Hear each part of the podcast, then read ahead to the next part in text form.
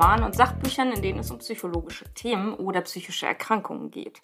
Mein Name ist Sophie. Ich bin Konstantin. Und was qualifiziert uns denn darüber zu sprechen? Ich bin Diplompsychologe und seit kurzem auch psychologischer Psychotherapeut im Gebiet Verhaltenstherapie. Ich bin Betroffene von mehreren psychischen Erkrankungen und außerdem beruflich sehr viel mit Büchern beschäftigt. Das ist unsere zweite Episode. Und bevor wir einsteigen in das heutige Buch, vielleicht ein kleiner Recap. Was haben wir denn das letzte Mal vergessen? Jeder darf so eine Sache sagen, die wir das letzte Mal vergessen haben, weil uns das natürlich erst hinterher aufgefallen ist. Ich darf nur eine von den Sachen sagen, die ich vergessen habe. Das ja, von den Dutzenden ja. von diesen Problemen, die mich beschäftigen, ja, die ich so viel sagen wollte. Bitte nur eine Sache. Also, was ich noch sagen wollte, das war mir wichtig, weil das was ist, was vielleicht Betroffene in der Situation ähm, einfach auch für sich selber machen können. Also vielleicht nochmal gesagt, wir haben das letzte Mal über äh, Franziska Seibols Ratatatam ja. mein Herz gesprochen und über Angsterkrankungen. Genau. Und ein Teil davon waren so Blutspritzen, Verletzungsphobien, wo die Menschen auffälligerweise tatsächlich so in Ohnmacht kommen oder der Blutdruck so absackt. Und ganz kurz eine Sache, die man tatsächlich machen kann, so einfach die klingt, ist in dem Moment, wo die Leute das merken, dass das losgeht, dieses Wegsacken des Blutdrucks, zum Beispiel in den schwarz vor Augen wird oder so ein Rauschen in den Ohren beginnt, dass die sehr bewusst ihre Muskulatur, insbesondere in den Beinen, anspannen, so eine ganz hohe Muskelspannung aufbauen, als ob man irgendwie gleich losspringen wollen würde aus dem Sitzen. Und das ähm, wirkt dann dieser letztes Mal genannten vasovagalen Reaktion entgegen. Das heißt, die Gefäße ziehen sich dann durch diese Muskelspannung auch zusammen, die Blutgefäße, was dann verhindert, dass der Blutdruck wegsacken kann weiter, was dann wiederum verhindert, dass die Leute in Ohnmacht fallen. Wenn man das ein bisschen übt, kann viele, die da betroffen sind, das relativ schnell für sich anwenden und haben nicht mehr so häufig, im besten Fall gar nicht mehr so ein äh, Ohnmachtsgefühl. Sehr gut. Ich habe was zu meiner Person vergessen. Das klingt jetzt sehr egozentrisch, aber ich sage das trotzdem. Ich habe komplett vergessen, dass ich ja ein Studium absolviert habe. Das klingt jetzt sehr nach Fishing for Compliments, aber ich habe es tatsächlich während der Aufnahme komplett vergessen. Ich habe Kulturwissenschaften studiert äh, mit Schwerpunkt Literaturwissenschaft. Und ähm, ich. Ist nicht ganz unwichtig für, ja, diesen, für diesen möglicherweise. Und ich blogge nicht nur über Bücher, sondern ich schreibe auch seit einigen Jahren für Magazine, Buchrezensionen und arbeite seit zwei Jahren als freiberufliche Korrektorin habe also relativ viel mit Literatur und Text zu tun, was auch noch über den Buchhandel und äh, das im Internet über Bücher sprechen hinausgeht. Ja. Also einfach mal so gesagt. Genau. Ähm, genau, das waren unsere Sachen, die wir vergessen haben und äh, die wir uns jetzt entschlossen haben, nochmal zu erwähnen. Genau. Und alles andere findet halt wann anders vielleicht nochmal Platz. Und dann kann es mit dem heutigen Buch eigentlich auch schon losgehen. Wir sprechen heute über Benjamin Marx. Wenn das noch geht, kann es nicht so schlimm sein. Der Text ist 2020 bei Surkamp erschienen. Im gleichen Jahr hat der NDR auch ein Hörspiel dazu produziert, das von der Deutschen Akademie der Darstellenden Künste seinerzeit zum Hörspiel des Monats, in dem Fall März 2020, gekürt wurde. Benjamin Mark hat Kunstgeschichte, Philosophie und Volkskunde studiert. 2004 erschien der Kurzgeschichten- und Lyrikband Du bist es nicht, Coca-Cola ist es. 2007 Die Welt ist ein Parkplatz und endet vor Disneyland. 2012 dann Monster. 2013 hat er beim Ingeborg-Bachmann-Preis gelesen und den Dreisat-Preis gewonnen. 2016 wurde er mit dem Hermann-Hesse-Förderpreis ausgezeichnet. Und ungefähr um diese Zeit herum, also ich würde jetzt mal schätzen, 2017, 2018, spielt sich auch das ab, worüber wir heute sprechen wollen. Und bevor wir da ins Thema einsteigen, ist uns eins noch ganz wichtig, nämlich eine Inhaltswarnung und ein Hinweis. Ja. Wir würden heute auch über Themen wie Suizidgedanken und Selbstverletzung sprechen. Wen das zu sehr belastet, den würden wir bitten, diese Folge nicht oder nicht allein anzuhören. Und wenn ihr akut unter Suizidgedanken oder Depressionen leidet, kann unter anderem die Telefonseelsorge oder das Infotelefon Depression eine erste Anlaufstelle für euch sein. Er erreicht die Telefonseelsorge unter 0800 dreimal die 1 0 dreimal die 1 oder das Infotelefon Depression unter 0800 33 44 533. Der Anruf ist kostenlos. So, und jetzt geht es los mit, wenn das noch geht, kann es nicht so schlimm sein. Worum geht es? Es geht um Depressionen. Benjamin Marx schildert in fragmentarischen Aufzeichnungen schwere depressive Episoden und einen Psychiatrieaufenthalt und auch die Zeit nach diesem stationären Aufenthalt in gewisser ja. Form. Ja, ja. Das nimmt jetzt nicht den größten Raum ein, aber es geht auch ein bisschen über die stationäre Therapie hinaus. Das Buch hat keinen klassischen roten Faden, also es ist keine, kein klassischer Erfahrungsbericht, sondern es ist wirklich literarisch gemacht. Ja, es das ist, äußerst. Ja. ja, es ist sehr schlaglichtartig, wirklich auf einzelne Situationen oder Gedanken. Manchmal haben Kapitel irgendwie nur zwei, drei Sätze oder nur einen sehr, Oder sehr kurzen Dialog Satz, oder ja. gar keinen Satz. ähm, genau, äh, manchmal bestehen Kapitel äh, auch nur aus dem erreichten äh, Level bei Angry Birds. Ja. Also es ist wirklich nicht so, wie wir das letzte Mal über Franziska Seibold gesprochen haben. Eine fortlaufend erzählte Geschichte. Aber das macht es hier auch aus, finde ich Ja. äh, total. Dass es so gemacht ist, da reden wir vielleicht auch später nochmal drüber, weshalb dieser Stil sehr passend ist ähm, fürs Thema. Ja. Und ich finde, allein über den Titel könnte man schon ziemlich viel sprechen, weil er für mich auf zweierlei Art und Weise zu verstehen ist. Also er ist einerseits eine Selbstvergewisserung, finde ich. Wenn das noch geht, kann es nicht so schlimm sein. Das kann auch eine Art von Selbstbetrug sein. Ja, ja. Ähm, wenn, ich, wenn ich das noch kann, dann bin ich nicht so krank und dann brauche ich vielleicht keine Hilfe. Es kann andererseits aber auch eine Invalidierung von außen sein, Genau. indem jemand zu dir sagt, ey, wenn du das noch kannst, dann kann es ja nicht so schlimm sein. Und das hängt ein bisschen mit so einem spezifischen Erscheinungsbild von Depressionen zusammen, was sich Leute vorstellen, die damit vielleicht A, keine Erfahrung haben, was sich vielleicht aber, glaube ich, manchmal auch Fachpersonen vorstellen, Ja, leider, wenn sie ja. ähm, Menschen mit Depressionen behandeln.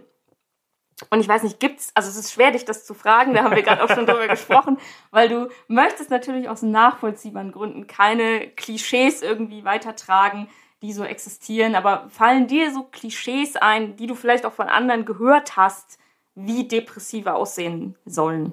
Also genau, ich will tatsächlich keine, keine Klischees bedienen hier an der Stelle, aber so ein Bild, was irgendwie häufig kommt, ist, das ist so ein ganz trauriger, weinender Mensch und der ist deswegen schwer oder, oder irgendwie depressiv auf eine Art und Weise.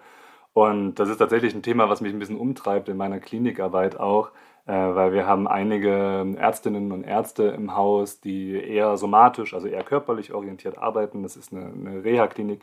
Und ähm, die schicken natürlich auch, wenn die Bedarf sehen, mal Leute Richtung, ähm, zum Beispiel mir, Richtung Psychologen irgendwie, um abzuklären, was denn so los ist. Und es gibt so einen, einen Anteil an, an PatientInnen, die bei mir landen, hauptsächlich, weil sie bei irgendeinem Gespräch bei den äh, ÄrztInnen geweint haben. Also Diagnosekriterium weinen sozusagen, okay, da ist äh, anscheinend eine Depression im Busch, äh, schicken wir die mal zum Psychologen. Ganz vereinfacht irgendwie. Äh, Okay, aber das ist dann ja, das ist ja nochmal ein anderer Dreh, also Ja. so übersensibel darauf zu Ja, sein, wenn ja, jemand irgendwie traurig ist, der muss bestimmt depressiv sein. Und das sind Leute, die teilweise einfach nur Heimweh haben. Die sind irgendwie vielleicht noch nie zu Hause weg gewesen für mehrere Wochen am Stück und dann sitzen die da im Gespräch bei einer vielleicht jungen Ärztin irgendwie und fühlen sich da vielleicht auch ganz gut aufgehoben und haben da halt mal ein paar Tränen im Auge oder haben vielleicht ein schweres Krankheitsereignis gerade gehabt, was ja einen auch ein bisschen aus der Bahn schießen kann. Und ähm, dann, dann bin ich dann teilweise ein bisschen, also in Anführungszeichen amüsiert, wenn die Leute dann bei mir landen und ich sie so abchecke, ne, nach was so Symptomen und Beschwerden da sind und die haben halt nichts, außer dass die halt mal traurig gewesen sind. Und Trauer ist keine Depression und Trauer ist keine psychische Erkrankung.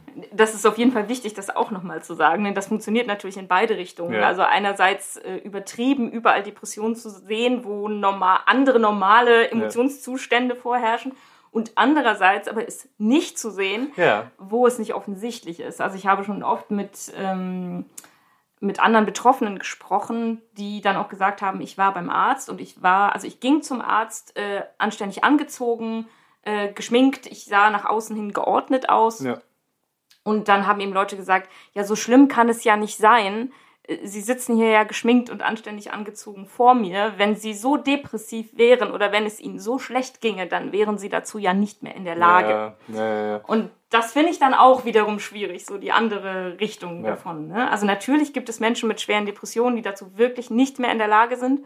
Aber umgekehrt kann ich halt nicht automatisch daraus schließen, wer dazu noch in der Lage ist, dem geht es irgendwie total gut. Genau. Ja. Und- das würde ich auch in der Unterscheidung tatsächlich sehen. Es gibt ja verschiedene schwere Grade von Depressionen, die jetzt exakt voneinander zu trennen, ist sicherlich schwierig, aber ähm, zu sagen, dass jemand in einer leichten oder mittleren Depression, dass der oder die nicht mehr auf das äußere Erscheinungsbild zum Beispiel achten können, auf eine Art und Weise, dass es auffällig wäre, würde ich sagen, ist selten der Fall. Also da, da würde ich gar nicht erwarten, dass jemand irgendwie nicht mehr schafft, seinen Drei-Tage-Bart zu rasieren oder seine Haare irgendwie äh, einmal durchzubürsten. Würde ich da nicht erwarten, da Auffälligkeiten zu haben. Bei einer schweren Depression, da habe ich jetzt schon so ein paar äh, Erinnerungsfetzen irgendwie im Kopf von, von Leuten, die dann doch eben dieses äh, vielleicht ein bisschen klischeehafte Bild bedient haben. Wobei das auch nicht heißt, dass jeder in der schweren Depression irgendwie so aussehen muss und auch nicht, dass jeder, der so aussieht, irgendwie eine schwere Depression hat. In beide Richtungen das unterscheiden. Ähm, aber gerade so bei, bei leichten oder mit den gerade depressiven Episoden würde ich in den meisten Fällen sagen, ist von außen jetzt so nicht auffällig. Und auch das kann ja behandlungsbedürftig Absolut. und ernstzunehmend sein. Ne? Das sind ernstzunehmende ja Erkrankungen. Es ist ja, ja nicht ja. erst so, wenn man so schwer depressiv ist, dass man quasi das Bett nicht mehr verlassen kann, genau. dass da jetzt jemand was tun müsste. Und mir ist es zum Beispiel im Kontakt mit Fachpersonen auch oft so gegangen, dass ich für fähiger und funktionaler gehalten wurde, als ich tatsächlich war. Eben weil ich eigentlich nie am Boden zerstört war, weil ich immer Witze machen konnte und auch das viel getan habe.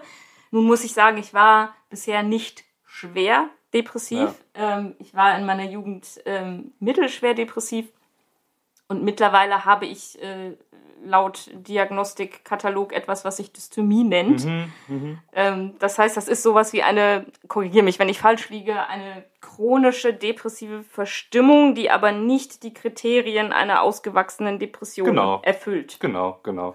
Ja, also finde ich, finde ich eine ähm, auch schwierig zu unterscheidende Diagnose.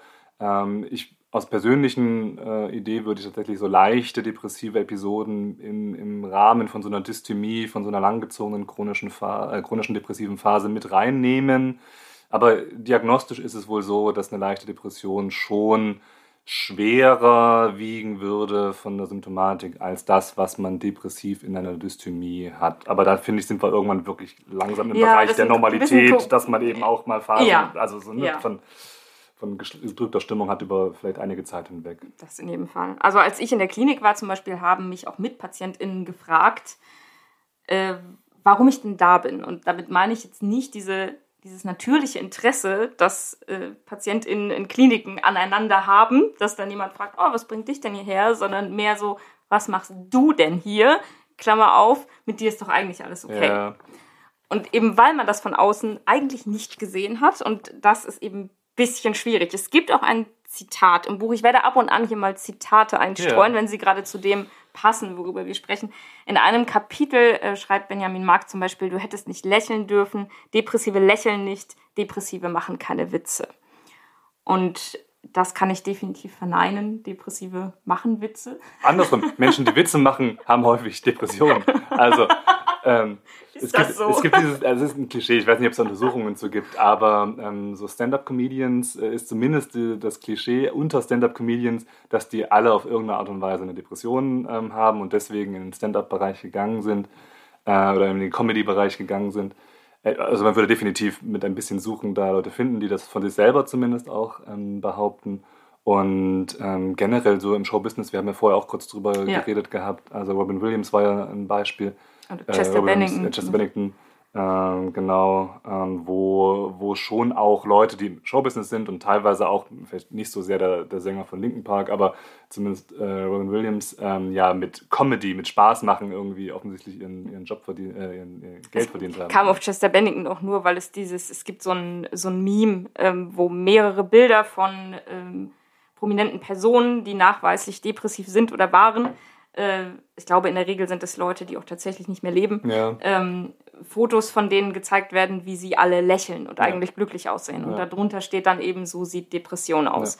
Man kann eben nicht sagen, man sieht es oder depressive Menschen lächeln nicht oder lachen nicht oder haben nicht mal einen guten Tag oder so. Auch das ist natürlich möglich. Und bei Benjamin Mark würde ich sagen, überwiegt am Anfang also es gibt eine kurze Episode im Buch, wo er noch nicht in der Psychiatrie ist. Und da überwiegt am Anfang vielleicht noch ein bisschen der Selbstbetrug, weil er noch funktioniert, möchte man sagen. Also er funktioniert auf der Arbeit, er funktioniert in der Familie, in den Freundschaften, die er hat. Ähm, teilweise sogar überfunktioniert. Ja. Also indem er wirklich den ganzen Tag lang on ist so, und ja. arbeitet und dann abends noch weggeht und dann noch einen Film guckt und darüber spricht und also ja. wirklich echt da. Ähm, aber wenn er sich abends ins Bett legt, dann fühlt er sich komplett tot und leer und er hat mhm. das Gefühl, von sich selbst und der Welt total entfremdet zu sein und komplett aus dem Alltag rauszufallen. Und er schreibt das auch, wie fremd ich der Welt geworden bin, wie fremd ich mir selbst bin, wie ich niemand mehr bin. Und er wird tagsüber tatsächlich nicht mehr richtig wach. Ähm, also ist permanent müde, schläft, glaube ich, auch tagsüber immer wieder und Ja. liegt dann Ja. nachts äh, im Wohnzimmer wach und also kann nicht schlafen. Entweder weil er vielleicht tagsüber schon geschlafen hat oder weil er grübelt und deswegen nicht in Schlaf findet. Und deswegen sagt sein kleiner Sohn dann auch einmal, die Krankheit seines Vaters sei, dass er Tag und Nacht verwechselt. Ja. Eben weil er tagsüber im Bett liegt und nachts wach ist. Und wenn wir darüber gesprochen haben, wie Depression so aussieht und wenn wir darüber gesprochen haben, dass sich viele vorstellen, dass man unglaublich traurig ist dabei, dann gibt es im Buch eine sehr schöne Szene, die zeigt, dass das nicht unbedingt der Kern von Depression ist. Also an dem Tag, wo er zum zweiten Mal in die Psychiatrie fährt, also es wird im Buch erwähnt, dass er vier Jahre zuvor schon mal in dieser Klinik war, aber jetzt geht es eben um den gegenwärtigen Aufenthalt. Und sein Sohn kommt zu ihm, also Benjamin Mark liegt im Bett, sein Sohn kommt zu ihm und er schildert sehr eindrücklich, dass er emotional nicht so auf seinen Sohn reagieren kann, wie er spürt, dass das wahrscheinlich angemessen wäre. Also Benjamin Mark fängt an zu weinen, aber nicht, weil er so gerührt von seinem Sohn ist, der sich verabschieden möchte, sondern weil er spürt, dass er gar nichts spürt. Und er schreibt, ich weine, weil ich weiß, dass ich jetzt etwas fühlen müsste, aber da ist nur diese müde, zittrige Leere in mir. Und das fand ich sehr gut und treffend, weil Depression eben ganz oft genau das ist. Es ist nicht, dass man wahnsinnig traurig ist, Genau. sondern dass man gar nichts ist. Also wie vorhin schon in der Anekdote erwähnt, äh, Trauer und Weinen ist nicht gleich Depression.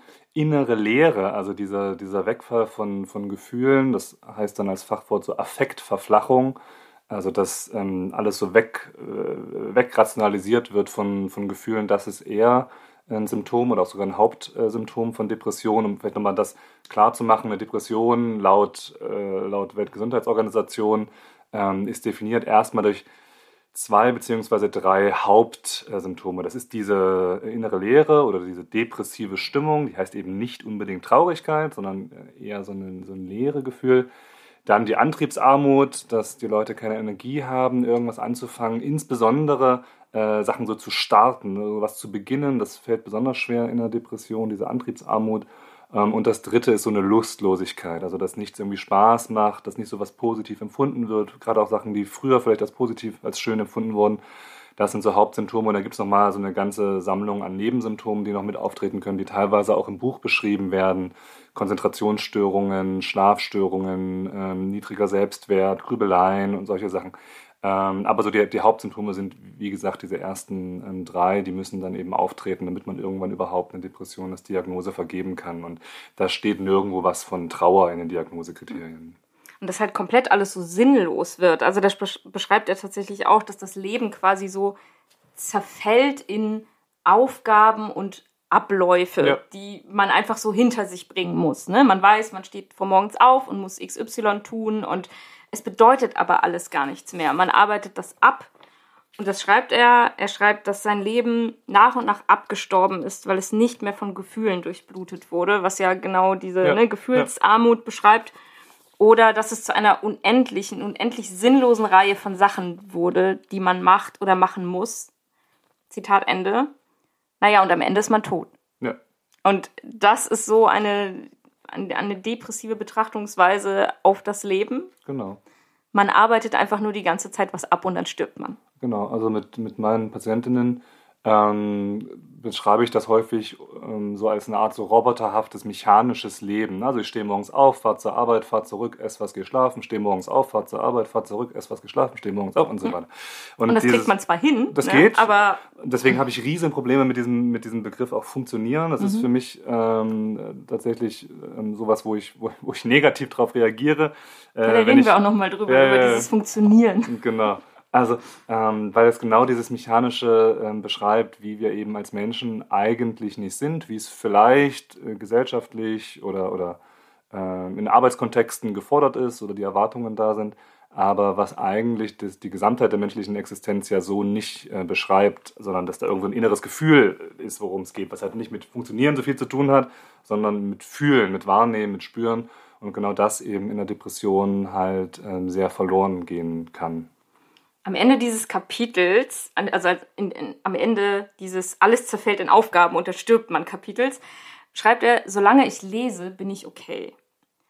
Und als ich das zuerst gelesen habe, habe ich daran gedacht, dass Lesen auch eine Flucht sein kann. Also erstmal egal, ob das Roman oder Sachtext oder einfach irgendein Text, weil man kann sich in ganz andere Lebensrealitäten hineindenken und für die Zeit der Lektüre existiert man einfach selber nicht mehr. Ja. Es ist ein bisschen, als würde man Urlaub von sich selber machen ja. und äh, sich so ein bisschen auf Zeit, eine Auslöschung auf Zeit. Und ich musste dann ein bisschen an meinen eigenen Klinikaufenthalt denken, weil ich sehr naiverweise dachte, ich bin dann in der Klinik und ich habe ja viel Zeit. Nehme ich mal Bücher mit. Und es wäre ja verständlich gewesen, hätte ich sehr einfach zu lesende Bücher mitgenommen, aber ich habe mich entschieden, Don Quixote mitzunehmen. Ein 1600 Seiten Buch in nicht gerade gebräuchlicher alltäglicher Sprache. Ich sage jetzt wahrscheinlich nicht zu viel, wenn ich sage, ich habe nicht geschafft, dieses Buch zu lesen, also nicht mal in Ansätzen. Ich hätte mir das gewünscht, aber ich konnte einfach, ich konnte mich nicht genug konzentrieren. Ja. Also bei mir ging es tatsächlich dann nicht. Heute lache ich darüber, so was absurde Idee war. Ähm, aber du hast den Satz, solange ich lese, bin ich okay, aber anders interpretiert, als du ihn gelesen hast zuerst. Genau, genau. Also eigentlich so ein bisschen so ein Ah, so ein Versuch der Selbstrelativierung der eigenen Beschwerden, also sich so einzureden, naja, ich kann ja noch lesen, also ist doch irgendwie alles okay, also so, so, so schlimm, so schlimm kann es doch nicht sein, irgendwie komme ich doch noch durch, irgendwie bin ich doch noch an, normal, in Anführungszeichen. Wäre ich dann nicht mehr gewesen, weil ich nicht lesen konnte. Sozusagen, ja, also quod erat demonstrandum, ja. genau. Also er kommt in der Psychiatrie an und es gibt erstmal eine ganze Menge Selbstabwertung, ja. die ich zum Teil auch nachvollziehen kann. Es gibt sehr viel Selbstvorwürfe, dass er sich jetzt ohne Grund in der Klinik verkriecht, um sich selbst zu bemitleiden. Dass er sich von seiner Verantwortung seiner Frau und seinen Kindern gegenüber drückt, was er für ein Jammerlappen ist. Und er denkt etwas, worüber ich sehr lachen musste, weil es mir sehr bekannt ist, weil es von außen aber vielleicht total absurd erscheint, wenn man gerade in die Psychiatrie äh, eingeliefert wurde. Er denkt nämlich, dass irgendwann auffliegen wird, dass er sich nur hineingemogelt und gelogen hat in die Psychiatrie, weil er eigentlich gar nicht krank ist, sondern eben bloß faul oder wehleidig, also bestenfalls. Und er denkt, dass auch eigentlich alles in Ordnung ist, dass er doch klarkommt und dass es ihm eigentlich gut geht.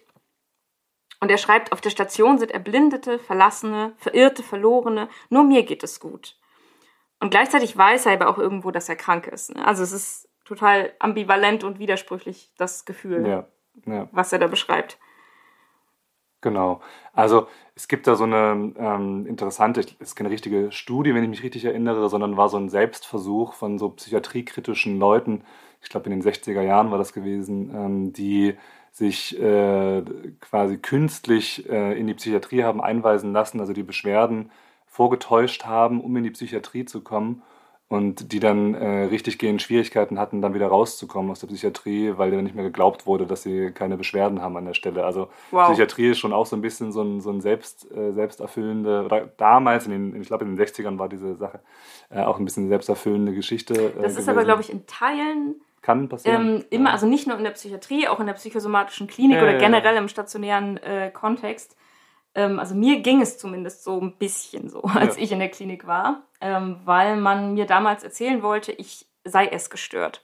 Und ich war zum damaligen Zeitpunkt und bin es immer noch der Auffassung, ich bin nicht klassisch essgestört und war es auch zum damaligen Zeitpunkt nicht. Aber wenn du einmal in diesen Strukturen drin bist, ja. die der festen Überzeugung davon bin, äh, sind, dass du diese Erkrankung hast, dann ist es für dich aus Patientinnenperspektive super schwierig, aus dieser Perspektive wieder rauszukommen. Ja, ja, ja. Aus diesem weil, Framing, aus diesem genau, Setting. Weil, so, also entweder du sagst, ja, ich bin es gestört, dann bestätigst du sie. Oder du sagst, nein, ich bin nicht es gestört, dann sagen sie aber, ja, sie wollen das noch nicht anerkennen, dass sie es gestört sind. Und damit hast du ja überhaupt keine Möglichkeit mehr, da rauszukommen. Du steckst einfach fest. Und ähm, er schreibt auch, ich bewerbe mich um einen Job als Kranker, obwohl ich weiß, dass ich ihn nicht verdient habe. Und darin steckt ja irgendwie so ein bisschen die Annahme, es hätte auch was Positives, den Job als Kranker zu haben. Und das stimmt auch ein bisschen, würde ich sagen, weil eine Diagnose und eine Erkrankung kann auch erleichternd sein ja, für klar. den Moment, klar. weil es einen ein bisschen von diesem Gefühl freispricht, was man sowieso die ganze Zeit hat, dass man nämlich selber schuld ist, dass man ein schlechter und beschädigter und unfähiger Mensch ist. Und wenn jemand von außen kommt und sagt, du bist aber krank, dann wird das zumindest für den Moment ausgehebelt. Das hält jetzt nicht dauerhaft, ne? aber für den Moment ist es erstmal tatsächlich eine Erleichterung zu wissen, okay, es ist die Krankheit und es ist nicht, weil ich scheiße bin. Ja, und wenn wir mal so über psychische Erkrankungen als Ganzes äh, reden, dann ist es für viele ja auch einfach äh, eine Entlastung, dass die innere belastende Zustände, die sie wahrnehmen für sich, dass die einen Namen haben. Also wenn wir jetzt mal vielleicht an etwas ähm, seltenere oder komplexere, sagen wir mal, ähm, psychische Beeinträchtigungen denken, die aus dem Autismus-Spektrum kommen oder aus dem ADHS-Richtung äh, kommen und sowas, wo Leute sagen, ich merke, irgendwas in mir ist anders ähm, und ich habe das auch schon eine ganze Weile und es beschäftigt mich und macht mir auch Probleme vielleicht im Alltagsleben, aber es ist jetzt nicht so eine, so eine handelsübliche Depression oder Angststörung, wo halt irgendwie äh, jeder bessere Hausarzt irgendwie klar sagt, okay, das und das ist es. Und dass die Leute wirklich teilweise jahrelang irgendwie durch, durch ihr Leben gehen oder auch durch Arztbesuche gehen und das ist so, so unklar, was es ist. Und gerade in so einem Fall natürlich, dass auch eine, eine wirkliche, nachvollziehbare Entlastung ist, sagen zu können für sich selber, okay, das und das ist es, das ist jetzt vielleicht nicht schön, das möchte ich nicht, habe ich mir anders vorgestellt, ähm, aber dann weiß ich jetzt zumindest erstmal, woran ich bin an der Stelle. Aber wir werden noch hören, dass die Depression auch hinkriegt, das so zu drehen, dass man es irgendwie ja. als, als Vorwurf für sich verwenden kann. Er schreibt auch, was ich total wichtig finde, weil darüber immer wieder gesprochen wird. Ich habe keine Gründe, nur wie Wehchen. Nun muss ich jetzt aber sagen, wir wissen natürlich nicht, also das Buch beschäftigt sich ja nicht mit seiner Lebensgeschichte ja. insgesamt. Das heißt, wir können jetzt nicht sagen, es gibt tatsächlich irgendwie keine Gründe, keine Ahnung. Aber man kann allgemein sagen, dass es für Depressionen keine Gründe braucht. Leute nehmen ja gerne an, man bräuchte irgendwie ein traumatisches Ereignis oder irgendeinen nee, schweren Schicksalsschlag ja. oder sowas, um depressiv zu werden. Das ist aber totaler Quatsch. Man kann auch einfach so depressiv genau. werden, obwohl Sachen gut sind. Genau. Also das ist natürlich jetzt die Frage, wie, wie definieren wir Gründe? Also wie, ne, wie, wie fasst man das? Es gibt verschiedenste Ursachen, die Depressionen hervorrufen können nach dem aktuellen Stand. Ähm, das können biologische, genetische Faktoren sein, die eine Rolle spielen, ähm, für die man erstmal nichts kann. Ähm, das können emotionale Zustände sein, das können äh, kognitive, also gedankliche Prozesse sein, die vielleicht aus zum Beispiel Lernmustern aus der, aus der Kindheit, aus der Schule, von Eltern, Bezugspersonen und so weiter kommen. Es können natürlich auch soziale Erlebnisse, aktuelle ja. Belastungen sein. Und das wäre auch nicht untypisch, dass nach schweren Belastungen Menschen ähm, Depressionen entwickeln. Ich habe so als Zahl jetzt im Kopf, weil ich ja viel mit kardiologischen, mit Herzpatienten arbeite, dass da die, ähm, die, die Wahrscheinlichkeit, eine Depression entwickeln, zu entwickeln nach einem schweren Herzereignis, Herzinfarkt und ähnlichem ungefähr doppelt so hoch ist beispielsweise. Also das hat natürlich einen Einfluss ähm, auf, auf die Entwicklung von solchen Störungen. Aber dass man jetzt bei jeder Depression sagen könnte, na, sie haben das und das erlebt und deswegen haben sie jetzt eine Depression, das ist Quark. Das wäre halt so einfach und das wirkt auch oder kann auch verstärkend wirken auf die Depression und auf diese Selbstabwertungsschleifen. Ja. Weil man dann natürlich denkt, ich habe ja keinen, in Anführungsstrichen, Grund. Es ist doch eigentlich alles gut. Und was bin ich denn für ein Versager, dass ich es nicht mal schaffe, glücklich zu sein, obwohl mein Leben eigentlich total in Ordnung ist? Und das ist natürlich dann wieder ein total depressiver äh, und destruktiver genau. Gedanke. Genau. Und was ich am Buch tatsächlich total toll finde, ist, also weil mir das sehr entgegenkommt, ist der lakonische Humor. Ja, dieses, das ist fantastisch. Ja. Selbstironische und dieser, dieser Blick für absurde und verrückte Dinge, also verrückt im Wortsinn ja, ja, tatsächlich. Ein Kapitel besteht zum Beispiel nur aus der Beobachtung, dass Google Maps eine Mitpatientin fragt, ob sie nicht ihre Heimatadresse ändern möchte. Offensichtlich, weil sie schon so lange in der Klinik ist, dass man jetzt mal darüber nachdenken könnte, ob sie das als ihre Wohnadresse angibt. Und ich mag das total. Also ich mag die Fähigkeit, sowas zu sehen. Ja. Und ich mag die Fähigkeit, ähm, daraus was zu ziehen, weil die Welt ist ja andauernd so. Die ja. Welt ist andauernd total absurd und bescheuert eigentlich. Und ich finde das tröstlich, wenn Menschen das sehen und in Worte fassen. Und in einem Kapitel steht nur, da musste ich tatsächlich auch sehr laut lachen, ich habe äh, Tipps aus einem Buch über die Behandlung von Depressionen. Stellen Sie sich vor, dass es anderen schlechter geht. Und das ist natürlich ein prima ja. Tipp für Leute, die sowieso schon glauben, dass sie eigentlich gar nicht krank sind und äh, dass es ihnen eigentlich ja gut gehen müsste oder dass es ihnen eigentlich gut geht. Und dann kommt halt da der Tipp, ja, ne, denken Sie dran, es gibt Menschen, denen es schlechter geht. So ja. in Afrika hungern die Kinder. Ist ja, so, ja, ähm, also schwieriges Argument. Also du hast vorhin gesagt, dass das dass eher nicht ähm, die Zielgruppe genau, wäre genau. für einen solchen Ratschlag. Aber ich finde den Ratschlag generell schwierig. Ich habe ja, vielleicht ein Beispiel dafür. Ich kann versuchen, ein Beispiel dazu zu bauen, wo das meiner Meinung nach zumindest ein Anstoß sein kann, sich selbst da zu hinterfragen. Ähm, wir haben bei uns in der Klinik äh, früher lange Zeit Menschen ähm, als ein Feld gehabt, die äh, Amputationen hatten, also die aus irgendwelchen Gründen halt äh, meistens Füße oder teilweise eben auch ähm, Beine, Hände, Arme verloren haben und die dann zum Beispiel im Rollstuhl und sowas ähm, unterwegs waren damit. Und das war so ein kleiner Teil bei uns im Haus, 20, 30, 40 Betten, also überschaubar. Und dann hat die größere, der größere andere Teil des Hauses waren in Anführungszeichen normale orthopädische Erkrankungen, äh, neue Hüfte, neues Knie, Rückenschmerzen oder eben ähm, Bluthochdruck, äh, Herzinfarkte, solche Sachen. Und ähm, teilweise hatten wir dann, ähm, und sicherlich auch immer noch, äh, dann Menschen dabei in den, sagen wir mal, normalen orthopädischen ähm, Abteilungen, die nachvollziehbar wirklich Beschwerden, Schmerzen, ähm, Einschränkungen hatten, dadurch auch sehr geknickt waren, gesagt haben, oh, wie soll ich mein Leben jetzt irgendwie weiterführen? Ich kann nicht mehr 40 Stunden arbeiten und das ist doch so wichtig, dass ich, was weiß ich, mein Haus noch abbezahle und so. Also nachvollziehbare Belastungen, die da da waren ähm, und die für die Menschen wie die größte anzunehmende Krise, die man irgendwie im Leben haben kann, äh, sind. Und in solchen Fällen auch wirklich praktisch, also nicht nur als theoretische Überlegung, praktisch, ähm, die auf die Frage, also ist Ihnen aufgefallen hier im Haus, wir haben ja auch einige Patienten, die sind im Rollstuhl unterwegs, haben sie vielleicht auch mit denen mal, sind sie am Essenstisch oder haben mit denen gesprochen und so. Und dann wirklich nahezu hundertprozentig die Antwort äh, dann war so aus, aus, allein aus diesem Anstoß heraus, ja, ja, puh, da bin ich aber froh, dass es mir nicht, äh, nicht so geht wie denen. Ähm, um, um so ein Stück weit rauszukommen aus, aus dieser Überzeugung, und das kann bei Depressiven, also in Depressionen ähm, auch so ähnlich sein, diese Überzeugung, ähm, mir geht es schlimmstmöglich. Ich kann mir nicht vorstellen, dass mein Leben noch, schlimm, noch schlimmer ist als in dieser jetzigen Situation. Das ist nicht so die Version, äh, wie, wie die äh, Benjamin Mark beschreibt von der Depression, aber es gibt eben auch Depressionen, wo so ein Selbst ähm, in die Richtung von ähm, ich bin im, im schlimmstmöglichen Zustand meines Selbst und schlimmer kann es auch nicht werden, ich habe es auch verdient äh, sind. Und da an der Stelle mag es, äh, mag es für manche ähm, eine passende Art und Weise sein, darüber nachzudenken, zu reflektieren, Moment mal, blöd gesagt, könnte ich in noch schlimmeren Krisen sein, so auf einer Skala von 0 bis 100, was wäre die schlimmste anzunehmende Krise, in der ich sein könnte, 0 wäre gar keine Krise, wo bewege ich mich jetzt gerade? Und dann kommt schon manchmal sowas raus wie, naja, vielleicht bin ich gerade bei 50 von 100 oder 60 von 100. Das mag für den einen oder anderen ein bisschen Entlastung sein. Aber was wäre denn dann die, also jetzt mal abgesehen ähm, von Benjamin Mark, aber was wäre denn die Zielgruppe, wo das halt nicht passt?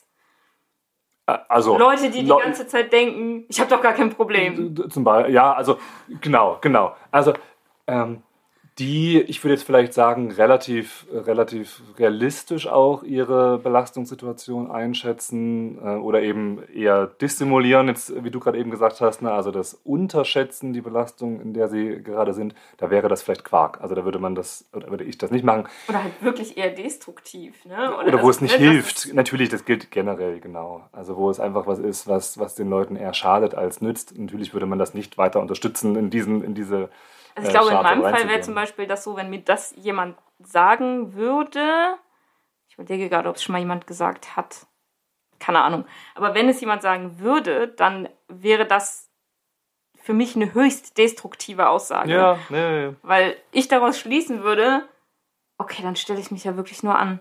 Eigentlich geht es mir doch total gut. Mein Gott. Und dann wäre ich sofort in so einer Gedankenschleife drin von, ja oh Gott, was bist du für ein schlimmer, wehleidiger, grausamer Mensch, kannst du nicht mal damit aufhören, ne? Also ja. dann würde das ganz andere Sachen anstoßen und mir wäre einfach 0,0 geholfen.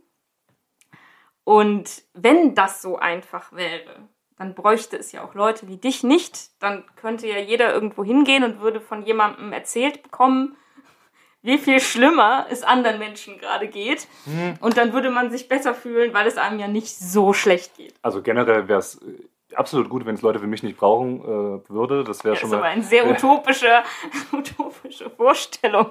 Ein guter, guter Therapeut macht sich selber überflüssig, so ist der, so ist der Satz. Ähm, aber. Ja, bei dem Patienten oder der Patientin, den oder die er behandelt, aber ja nicht grundsätzlich. Es kommen ja immer welche nach. Ich versuche mich menschlich nicht absolut überflüssig zu machen, das stimmt. ja. ähm, aber die die ähm, Idee, das will ich einfach betonen, also ich halte da auch nicht super viel von dieser Herangehensweise, äh, dieses, dieses Negativvergleichs. Äh, die darf man wirklich kritisieren. Aber wenn man sie macht, dann sich das jetzt bewusst zu machen, dass das natürlich nur ein Baustein ähm, ist in der Arbeit. Und in dem Fall wäre es jetzt ein Baustein von der sogenannten kognitiven Arbeit. Bei der kognitiven Arbeit versucht man ja, Gedanken, Überzeugungen äh, zusammen mit Patientinnen zu äh, hinterfragen, zu äh, einzusortieren. Was sind da für Überzeugungen da? Und es gibt Menschen, die für sich wenig hilfreich sind, die Überzeugung zu haben, ähm, äh, die schlimmstmögliche Katastrophe passiert ja gerade in meinem Leben und ich kann nichts daran ändern. Und das wäre eine Zielgruppe, wo ich sagen würde, da kann so eine Art von Herangehensweise hilfreich sein. Das sollte mit Fingerspitzengefühl passieren, selbstverständlich. Ja, ich, äh, also so wie es jetzt hier beschrieben steht, ja, da würde es auch nicht stattfinden. Würde es ne? also, hoffentlich nicht stattfinden. ja, würden wahrscheinlich keine TherapeutInnen einfach die Sitzung damit äh, beginnen zu sagen, denken Sie doch mal darüber nach, ob es anderen Leuten nicht schlechter geht als Ihnen. Im Kapitel 35, wir haben ja schon gesagt, ne, die Kapitel sind stilistisch alle sehr unterschiedlich. Fast alle Kapitel sind nur mit Zahlen oder Angry Birds Leveln überschrieben. Und das Kapitel äh, besteht nur aus, immerhin hörst du keine Stimmen. Das ist eine der ersten Fragen, die sie, du hörst nicht mal Stimmen. Und das fand ich extrem witzig, weil es auf treffende und bescheuerte Art einfängt, dass die Depression aus allem emotional einen Strick drehen kann. Also Ja. sie können dir vorgaukeln, dass du gar nicht krank bist oder eben auch zum Vorwurf machen, dass du nicht krank genug ja, bist. ja.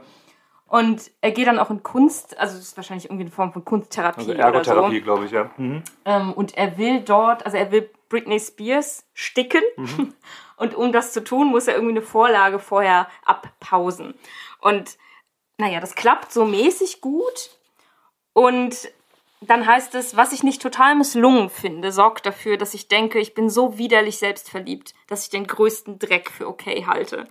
Das ist auch ein sehr depressiver, äh, irgendwie. Sehr selbstabwertender Gedanke. Ja, und, und auch so genau. ein, so ein Zirkel, Ja. Zirkelgedanke, Ja. weil letztendlich steht ja immer am Ende, ich bin scheiße. Also entweder ich hab's verkackt, weil ich scheiße bin, oder ich habe das ein oder andere vielleicht nicht verkackt, finde das halbwegs okay, habe aber sofort diese Rückkopplungsschleife im Kopf. Ja, wenn du das okay findest in dieser Qualität, na mein Gott, dann hast du auch wirklich überhaupt keine Ahnung und dann bist du auch komplett unfähig und dann landet man wieder genau an derselben Stelle und hat einfach nochmal so eine extra Schleife gedreht. Gibt es auch Stellen, die du, also ich sage jetzt mal witzig, ne? Ich meine nicht im klassischen Sinne irgendwie Schenkelklopfermäßig witzig, sondern auf so eine galgenhumorige Art und Weise witzig. Absolut. Also ich fand das Buch, also insbesondere in der ersten Hälfte, fand ich, fand ich viel, wo, wo Humor, ähm, also bei mir auch angekommen ist. Ähm, Ja, das ist ja nochmal die Das Frage. ist die Frage, wie viel Kommt Bewerb der ankommt, an? genau.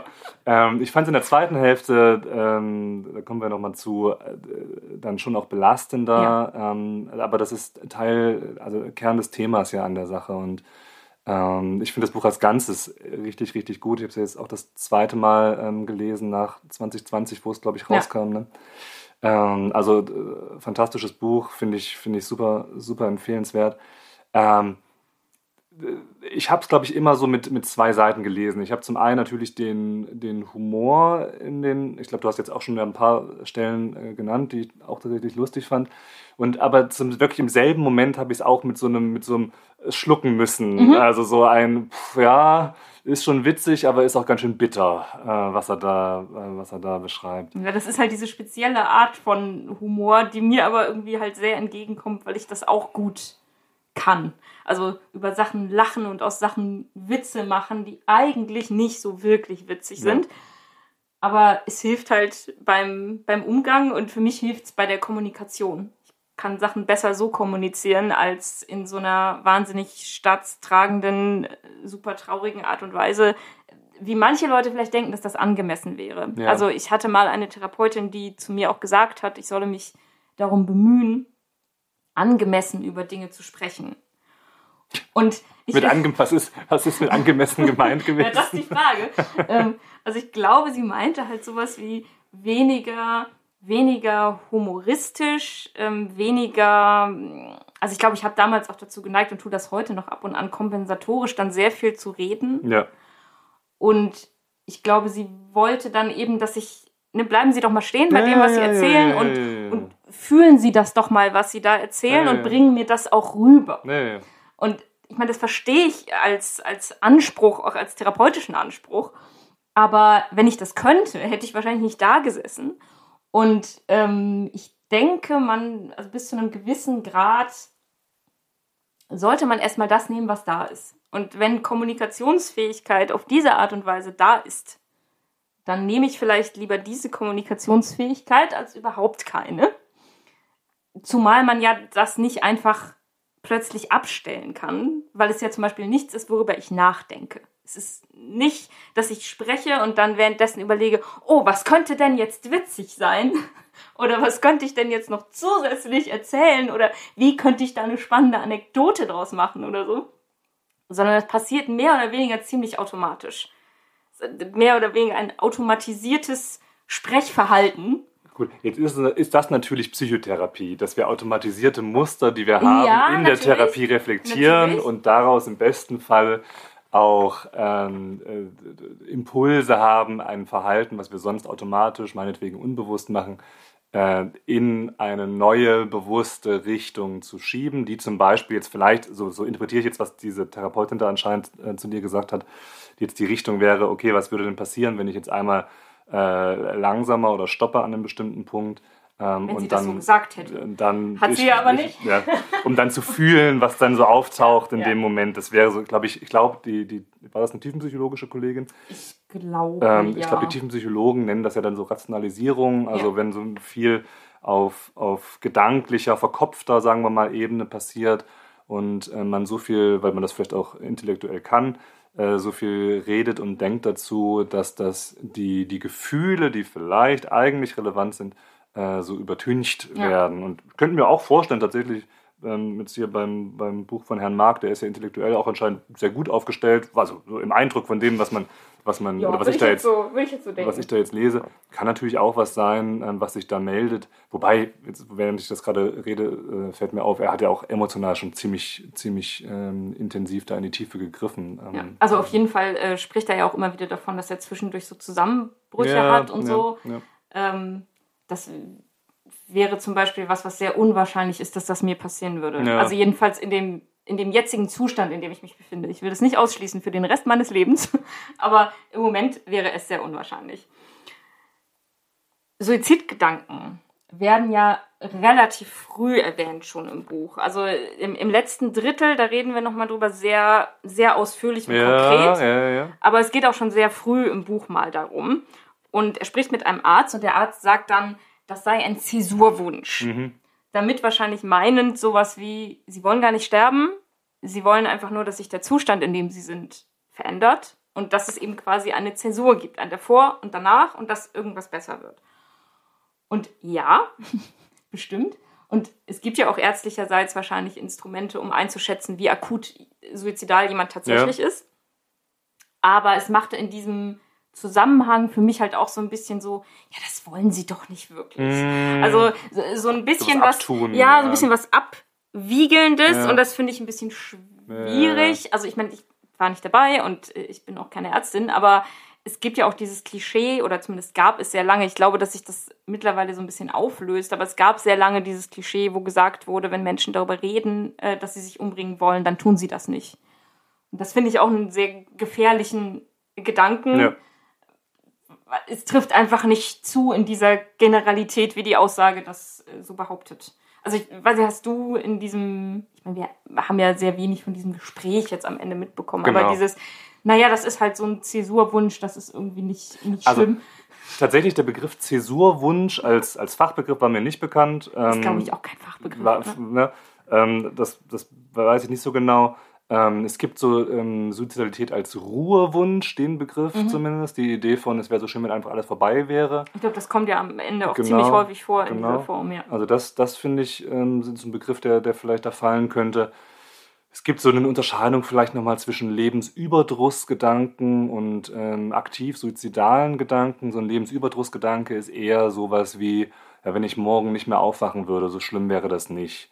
Das würde ich vielleicht nochmal in der Intensität unterscheiden von einem aktiven suizidalen Gedanken wie, ähm, ich möchte äh, so schnell wie möglich nicht mehr leben und den nächsten Baum irgendwie mit dem Auto ansteuern oder so. Aber sowas. wir können auf jeden Fall festhalten, dass Suizidgedanken nicht erst dann akut und, äh, und schwerwiegend sind, wenn man anfängt, Tabletten zusammenzusammeln zum Beispiel. Das wäre ja schon die Vorbereitung der Tat. Genau. Also es gibt so eine Aufteilung, also es gibt so verschiedene, man versucht ja natürlich das, das Risiko von, von Suizidversuchen oder von erfolgten Suiziden zu reduzieren. Und da gibt es verschiedene Ansätze, wie man das machen kann, weil man ja als, als Fachpersonal nicht, nicht in den Kopf der Leute reinschauen kann. Ähm, und eine Herangehensweise ist durchzugehen, die, die Stufe der Vorbereitung sozusagen. Und da schaut man sich zum einen an, gibt es Gedanken, ja, nein.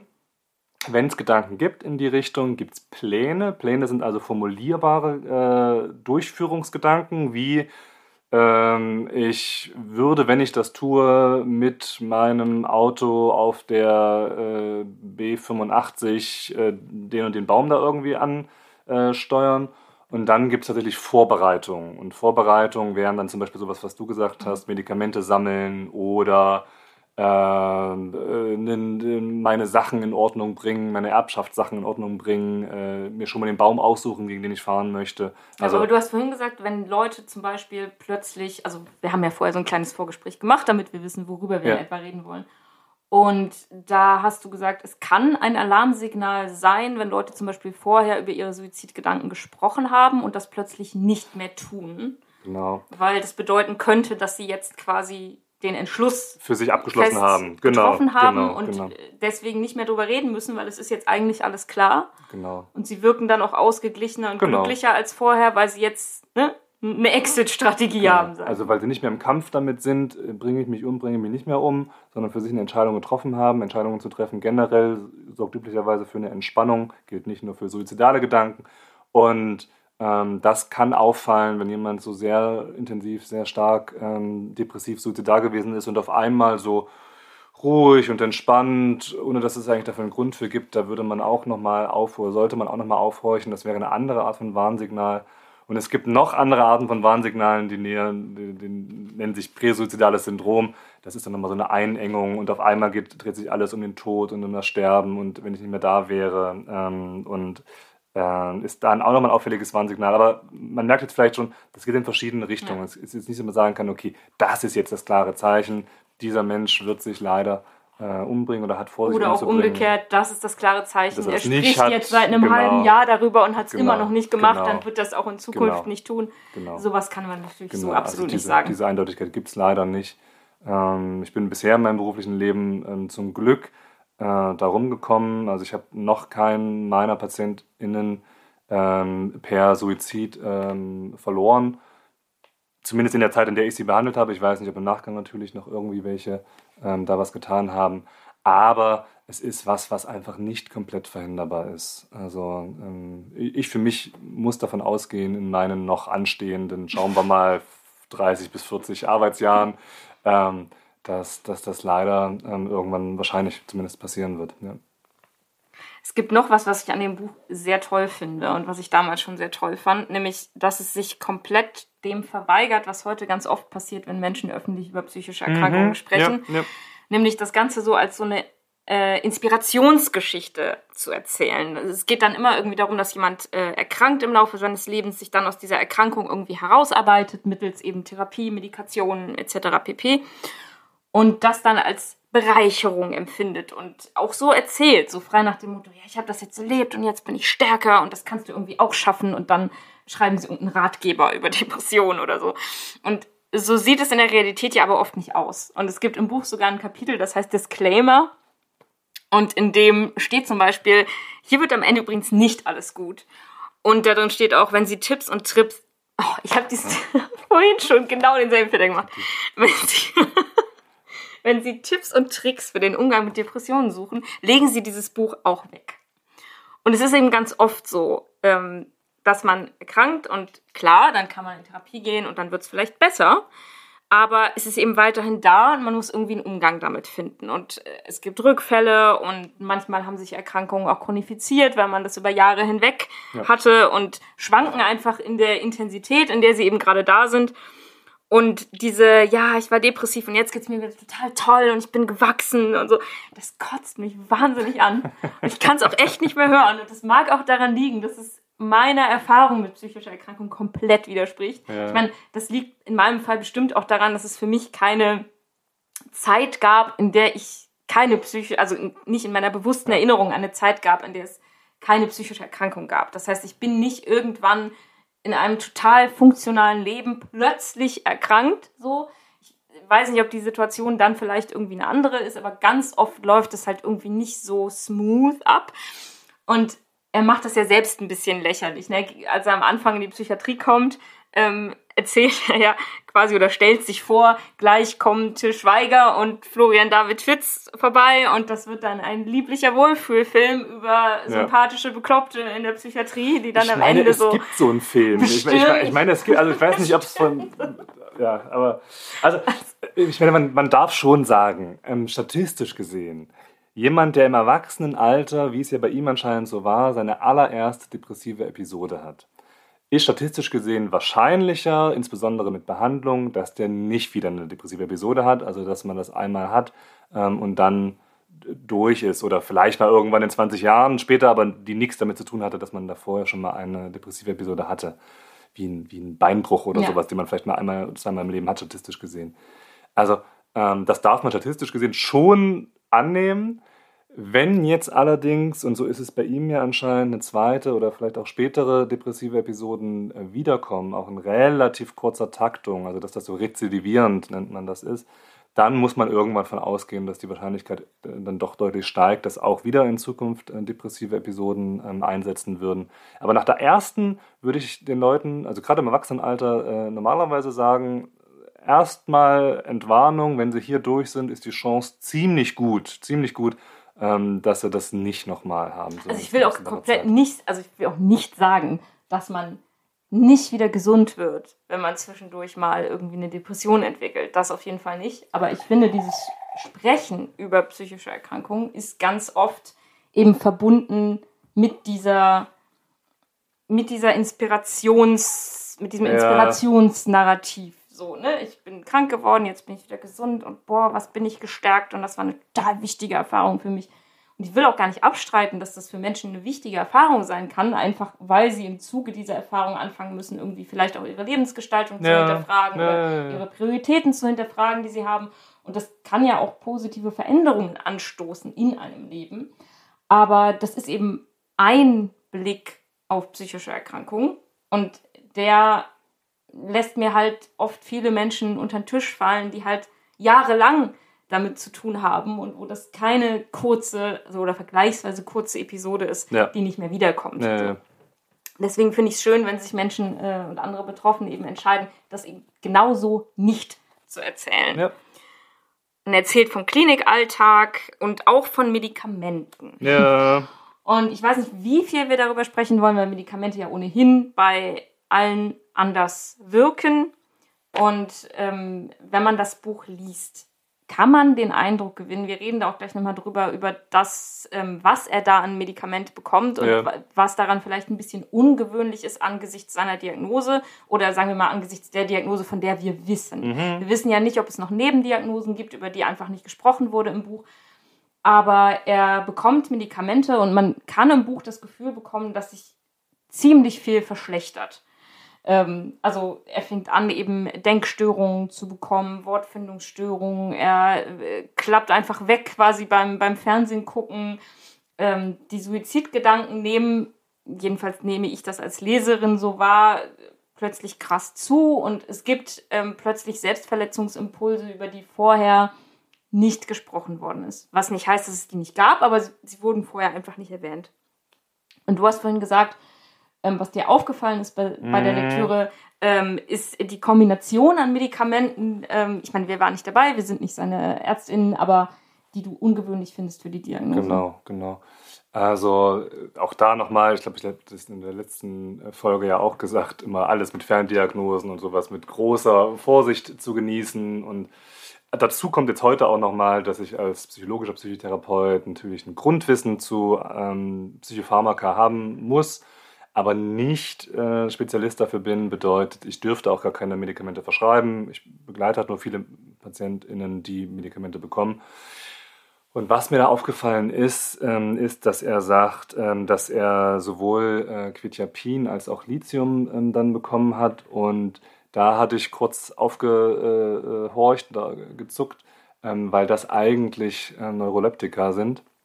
Also Medikamente, die nicht primär für eine antidepressive Behandlung gedacht sind, und ähm, vielleicht, wenn man das liest äh, und dann denkt, oh Gott, oh Gott, Antidepressiva, die machen sonst was mit mir, die machen ganz, ganz schlimme große Nebenwirkungen. Nicht, dass man die kleinreden soll von Antidepressiva, aber ähm, ich, von dem, wie ich es gelesen habe, zumindest im Buch, ähm, vieles von dem wäre eher durch diese neuroleptische Wirkung ähm, von Quetiapin oder Lithium äh, erklärbar. Eben dieses sehr müde, dieses Wegsacken, was er da teilweise beschreibt, vielleicht auch Konzentrationsstörungen ähm, und die Frage ist so ein bisschen, warum hat er das bekommen? Ich habe nochmal nachgelesen gehabt, wie gesagt, ist nicht mein Spezialgebiet, ich habe nachgelesen gehabt, seit 2010 ungefähr ist es wohl erlaubt, auch bei einer Monodepression, also bei nur einer Depression, neben einem Antidepressivum auch noch Quetiapin zu geben. Äh, also es gibt jetzt seit ein paar Jahren, oder äh, wo das Buch spielt, seit ein paar Jahren diese Erlaubnis dazu. Ähm, ich persönlich in meinem Kontext äh, habe das noch nie oder zumindest nicht mehr in meiner Erinnerung erlebt, dass das gemacht wurde. Allerdings muss man dazu sagen, erlebe ich auch häufiger PatientInnen, die eher im leichten bis mittelgradigen depressiven Bereich sind, selten, äh, ja wirklich selten, die im schweren äh, depressiven Bereich sind, aktuell zumindest. Und normalerweise würde man ja Neuroleptika geben, wenn jemand zum Beispiel manisch-depressiv ist und Dann, eine manische Episode hat genau. oder eine psychotische Episode genau. hat, also eine psychotische Erkrankung. Genau, genau. Das wäre eher ein, ein, ein indizierter Bereich dafür. Ähm, und deswegen, also war jetzt nur mein Eindruck vom Lesen, das war so ein bisschen mit, mit Kanonen auf Spatzen schießen oder äh, irgendwie noch falscher mit Kanonen auf, auf Maulwürfe schießen, die man damit gar nicht erwischt. Ähm, und da in meinem Kopf so die Frage, warum denn nicht mit anderen Antidepressiva gearbeitet wurde oder mit höherer Dosis ähm, oder ähnlichem. Und wenn es jetzt nur um die beruhigende Wirkung ging, jetzt von, von Quetiapin oder von, äh, von Lithium vielleicht auch, ähm, dann dann warum nicht irgendwie ein, ein leichtes Beruhigungsmittel? Ich glaube, irgendwie zwischendurch bekommt er ja irgendwie ja, auch Tavor, oder sowas. Ja, ja, ne? genau. genau. Also das wäre jetzt. Wobei Tavor ein leichtes Beruhigungsmittel würde ich jetzt auch nochmal drüber in, diskutieren. Im Vergleich zu einer regelmäßigen Gabe von, von Neurolektikum von Kizapin. Ähm. Also der Grund, glaube ich, auch, warum wir jetzt darüber ähm, sprechen, ist, dass viele Menschen ja auch äh, sich Sorgen machen, wenn sie Psychopharmaka bekommen ähm, weil sie Angst haben, dass die persönlichkeitsverändernd wirken oder dass sie das Erleben verändern. Und nun muss man dazu sagen, es ist ja auch ein bisschen Sinn der Sache, dass sie das Erleben verändern. Aber die Angst ist natürlich, ähm, bin ich unter Psychopharmaka-Einfluss quasi, bin ich dann noch ich oder ja. kann ich noch das machen, was ich vorher gemacht habe? Also das spielt im Buch auch durchaus eine Rolle, dass er sich fragt, kann ich noch schreiben? Weil das war ja sein Job, also jetzt nicht nur als Autor, sondern auch als Redakteur ähm, es war sein Job, Texte abzuliefern, auch zu Zeitpunkt X. Und ähm, gerade wenn man dann so Denk- und Wortfindungsstörungen hat, die ja möglicherweise, also die auch bei Depressionen auftreten können übrigens, das muss äh, nicht durch das Medikament verursacht worden sein, aber die Neuroleptika können das natürlich verstärken. Ähm, und das ist schon eine Sorge, die er hat. Und deswegen dachte ich halt, reden wir vielleicht einmal irgendwie kurz darüber, dass das nicht die Standardmedikation genau. wäre für Depressionen. Genau. Und dass natürlich auch klassische Antidepressiva Nebenwirkungen absolut, haben absolut, ja. und haben können. Ähm, also ich habe vor vielen, vielen Jahren drei verschiedene äh, ausprobiert und äh, da habe ich schon zum Teil, also entweder habe ich gar nichts gemerkt oder ja. ich konnte zum Beispiel nicht mehr schlafen oder ich habe total wirre Träume gehabt, also richtig ja. krass komische Träume, wie ich sie vorher nicht hatte und auch danach nicht mehr wieder.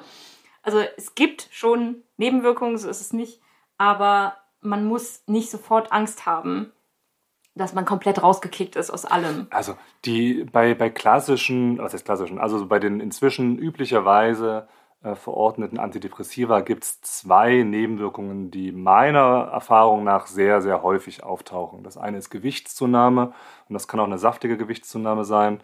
Ähm, das ist für die eine oder andere Person eine, eine belastende, belastendes Thema, belastende Erfahrung. Ähm, und die andere typische Nebenwirkung sind Orgasmusstörungen, ähm, die relativ intensiv auftreten können, dass Leute weder weniger Lustempfinden haben oder es geht zwar noch, aber dann eben mit einfach Orgasmus nicht mehr möglich. Das, das sind zwei Sachen, die relativ häufig vorkommen, wo es dann darum geht, passt das irgendwie in die Lebensrealität äh, der PatientInnen jeweils rein? Manche sagen, es ist mir sowas von egal, ob ich irgendwie 10 Kilo mehr wiege. Manche sagen, ich habe eh keinen Sex, dann habe ich eben weniger Orgasmus, meine Güte.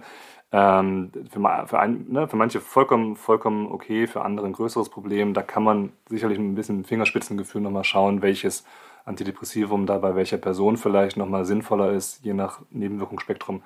Aber äh, zum Beispiel mit den Konzentrationsstörungen bei ihm, was er da beschreibt, ich, ich mein allererster Impuls wäre zu sagen, das ist halt klassisch depressive, gerade bei schwerer depressiver Episode äh, ein Symptom, was sich da meldet. Ähm, und das auch mit ähm, suizidalen Gedanken und selbstverletzendem Verhalten wäre mein allererster Impuls zu sagen, naja, in einer äh, schwereren depressiven Episode, die sich vielleicht auch nochmal verschlimmert, ähm, dann ist eben damit zu rechnen, dass solche Art Symptome auftreten. Es ist eher nicht damit zu rechnen, dass die durch, durch was hat, bekommt er dann Venlafaxin, Quetiapin oder, oder Lithium, Lithium ausgelöst ja. werden. Also habe ich zumindest äh, noch nicht erlebt bei Patienten. Ähm, eher dieses, so ein, das ist ja so ein, so, ein, so ein Ding zwischen Korrelation und Kausalität, ja. die sich da bewegt. Ähm, dass halt, wenn jemand in einer schwereren depressiven Episode äh, ist, kriegt er mehr, normalerweise mehr oder verschiedene äh, Medikamente und dann zu sagen, er hat jetzt diese Medikamente bekommen, auf einmal hat er jetzt diese äh, negativen, negativeren Reaktionen, finde ich schwierig zu trennen und würde ich eher auf, auf erstmal zumindest eher, eher auf die Diagnose als solche bewegen. Es gibt ja zum Beispiel, um das mal in einem anderen Bereich zu verschieben, es gibt ja immer wieder diese Aussagen, ähm, ja, die Person, äh, seitdem die äh, krebserkrankte Person, seitdem die Chemotherapie bekommt, irgendwie geht es der ganz furchtbar und ist dann an der Chemotherapie verstorben. Chemotherapien sind sehr intensive und, und auch mit Nebenwirkungen behaftete Therapien. Aber zu sagen, die Person wäre jetzt nicht verstorben, wenn die keine äh, Chemotherapie bekommen hat, weil die wird ja wahrscheinlich deswegen nicht Chemotherapie bekommen haben, weil die einen aggressiven Krebs hat und aggressiver Krebs hat eine übliche Folge, ähm, dann irgendwann den Tod. Also da das zu verwechseln in dem Moment, ähm, was ist da eigentlich ähm, Ursache und was ist dann die Reaktion darauf. Ich vermute, wie gesagt, jetzt ganz aus dem Fenster gelehnt, ähm, dass es ähm, hier im Buch auch so war. Die depressive Episode ist leider noch schlimmer geworden, mit noch mehr Konzentrationsstörungen, mit ähm, vielleicht auch Impulsen zum selbstverletzenden Verhalten. Und unter anderem deswegen gab es wahrscheinlich auch eine höhere Dosierung der Medikamente. Wobei ich immer noch fragen würde, warum das jetzt unbedingt Quetiapin ja, und ja. Lithium sein musste. Lithium, und klassischerweise, ein, ein letzten Satz dazu. Übrigens, ja. das Lithium, worüber Nirvana dieses Lied geschrieben genau, hat, das kommt genau, auch im Buch vor. Genau, genau, das, genau, genau. Also Lithium hat eher eine affektverflachende Wirkung, um den Leuten, die so bipolare Störungen haben, die so ausschießende Stimmungen in beide Richtungen haben, um das zu verflachen. Und wenn wir vorhin gesagt haben, am Anfang, dass eine Depression eher so eine Affektverflachung ist, dann ist so meine allererste Frage, warum, wenn da jemand eh schon so kaum noch was innerlich fühlt, warum muss man dem nochmal das letzte bisschen an Gefühl so wegverflachen mit Lithium? Ja. Ist jetzt meine halb laienhafte ja. Meinung dazu, weil ich, wie gesagt, nicht für die Verordnung von, von Anti, also generell von Medikamenten. Äh, Aber du hast ja vorhin auch gesagt, es gibt ja möglicherweise den Zusammenhang äh, in Bezug auf ähm, Antidepressiva und Suizidgedanken dass es vorkommen kann, dass Menschen Suizidgedanken entwickeln, wenn sie Antidepressiva einnehmen, aber nicht in dem Sinne, dass das ja. Antidepressivum die Suizidgedanken auslöst, sondern dass das Antidepressivum antriebssteigernd wirkt. Ja. Die Gedanken und die negativen Gefühle aber trotzdem noch da sind. Genau. Und dass die Leute dann quasi durch diese Antriebssteigerung plötzlich sich in der Lage fühlen, genau quasi tatsächlich den, den Selbstmord zu planen oder sehr konkret darüber nachzudenken. Ja wo sie halt vorher gar nicht dazu in der Lage waren, weil sie so äh, antriebsschwach ja, genau. waren und das also deswegen nicht geschafft haben, dann bestünde da ja aber kein kausaler Zusammenhang genau. zwischen dem Medikament und den Suizidgedanken. Genau, aber dem Suizidversuch sozusagen. Ja. Deswegen würde man da aufpassen. Es gibt ein, zwei äh, oder einige Antidepressiva, wo man, also wo man das kennt, diesen Effekt. Beim Metazapin ist es wohl der Fall, dass wenn man da bei schwerer Depression ähm, das gibt, dass man da aufpassen muss ganz, ganz platt gesagt, das ist jetzt ein bisschen pietätlos, aber ganz platt gesagt, wenn jemand so depressiv ist, dass er nicht mal aus dem Bett kommt irgendwie, dann stürzt er sich nicht vom Dach, mhm. weil da kommt er nicht hin. Wenn jemand aber, der so schwer depressiv ist, ähm, dann auch noch, sagen wir mal, Metazapin bekommt, das antriebssteigernd ist, das heißt, er kommt bis aufs Dach, kann überhaupt irgendwann erst passieren, was an der Stelle. Dann sind nicht die Gedanken hervorgerufen, sondern eben die Möglichkeit dazu. Trotzdem müsste man aufpassen, die ersten paar Wochen. Das wird wohl nach so vier bis sechs Wochen, also nach einiger Zeit dann auch wieder besser, weil dann die stimmungssteigernde äh, Wirkung des Medikaments auch einsetzt. Es gibt ja auch stimmungssteigernde Antidepressiva. Ähm, aber bei ein paar Fällen muss man ein bisschen aufpassen am Anfang. Ne? Und gerade im letzten Drittel sind die Suizidgedanken oder die Suizidfantasien äh, ja sehr, sehr eindeutig und konkret. Und ich wollte dich fragen, wie du das empfunden hast beim Lesen, weil ich fand das einerseits sehr, ähm, sehr beeindruckend, mhm. also jetzt nicht im positiven Sinne, ja, aber ja, ja. normalerweise wird ja sehr selten so konkret ausgeführt, okay, was, was denke ich mir da eigentlich im Kopf?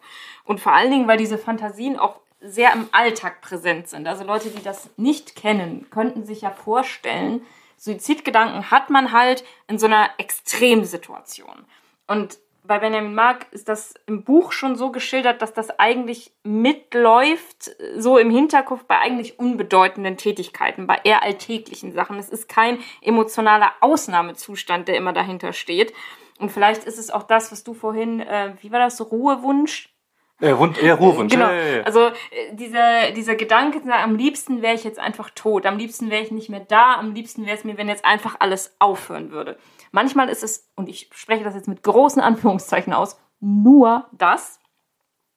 Es sind aber auch manchmal sehr detaillierte ja. Gedanken, ja. Äh, die, die wir jetzt hier nicht in aller Einzelheit wiederholen möchten. Sehr detaillierte Gedanken, und also glücklicherweise hat er auch Gedanken, die das so ein bisschen eindämmen mhm. und die ihn mhm. zurückhalten, nämlich weil er auch schafft, sich darüber Gedanken zu machen, was mit den Menschen wäre, die ihn finden ja. und dann möglicherweise echt eine richtig grausame Erfahrung machen müssen, sei das seine Familie, eben seine Kinder oder vielleicht eben auch Fremde. Ja. Aber wie fandst du das beim Lesen, dass das wirklich so, es ist ja wirklich in your face. Ja. Ne? Es ist also sehr konkret. Es ist sehr konkret. Ähm, ich fand das gut. Äh, gut im Sinne von, dass es sinnvoll ist, das anzusprechen. Ich fand es zeitgleich auch hart belastend. Also ja. ähm, da ich dann doch ein paar Menschen kenne, ähm, die, die solche Art Gedanken zumindest ähm, haben. Und vielleicht noch einen, einen Satz zu diesem, ähm, zu diesem, an, welche anderen Leute mich finden, wenn, ja. wenn das passiert. Ähm, nicht bei uns in der Klinik, aber in einer, in einer Nachbarklinik im, im selben Ort die haben, oder die hatten zumindest, ich weiß nicht, ob sie das jetzt noch haben, die hatten eine Station für traumatisierte Lokführer. Mhm. Und Lokführer werden jetzt im Job nicht durch so viele andere Dinge traumatisiert, normalerweise. Kommt ja auch tatsächlich, also genau, er redet auch tatsächlich genau, über Lokführer unter anderem. Ja. Genau, als durch Menschen, die sich auf den Gleisen suizidieren. Und ich weiß nicht, ob das irgendjemand, doch anscheinend ihn vielleicht, aber ob das irgendwie andere Leute noch zurückhalten kann, sich da äh, das Leben zu nehmen. Aber äh, wenn man sich das, also nein, ich will jetzt nicht im Detail durchgehen, aber ja. die Menschen, mhm. äh, äh die das da erleben im Lokführerstand, ähm, einige davon sind da sehr, sehr hart getroffen von ja. und belastet. Ja. Also, und man, man, kann so sagen, also die können halt ihren Beruf nicht mehr ausüben. Ne? Die werden in vielen nicht Fällen, mehr, in vielen äh, Fällen, ja. in vielen Fällen, wenn sie nicht mehr zurück in den Beruf gehen. Du hast vorhin gesagt, dass du mit dem Begriff funktionieren ja. quasi irgendwie so ein bisschen ein Problem hast. Ich habe nicht nur ein bisschen Probleme, ich also, große Probleme. Ähm, und das kommt ja tatsächlich im Buch sehr oft vor, und zwar in Form von wie so, ja, ich nenne es jetzt mal Kapiteltrenner. Ja, ne? Die, ja. Ist halt eine Seite und da steht nur Funktionieren drauf. Und für mich ist das ein total ambivalenter Begriff. Denn einerseits ist Funktionieren ja schon gut. Also jetzt im Gegensatz zu, ich funktioniere gar nicht mehr und ich kriege überhaupt nichts mehr auf die Kette. Ne? Dann ist Funktionieren schon gut, aber es ist eben auch eine sehr mechanistische Vorstellung genau. von Leben. Es hat genau. was sehr Maschinelles. Ne? Genau, Wenn jetzt genau. jemand sagt, äh, er funktioniert, dann schließt sich daraus nicht notwendigerweise, dass der auch lebt mit allem, was dazugehört, sondern einfach nur, dass er so seinen Kram äh, abhaken kann. Und gleichzeitig ist das oft ja aber auch ja, ich würde sagen, so ein bisschen das ungeschriebene Ziel in der Behandlung, nämlich Leute wieder funktionsfähig zu machen. Das kann passieren, im, ja. Im Alltag, ne? sie wieder lebensfähig zu machen, dass sie nicht aus allem äh, rausgefallen sind. Und ich weiß nicht, oft reicht das vielleicht auch aus, zu sagen, so komm, der funktioniert ja wieder den, äh, ne? oder das ist das Ziel, dass der wieder in der Gesellschaft funktioniert.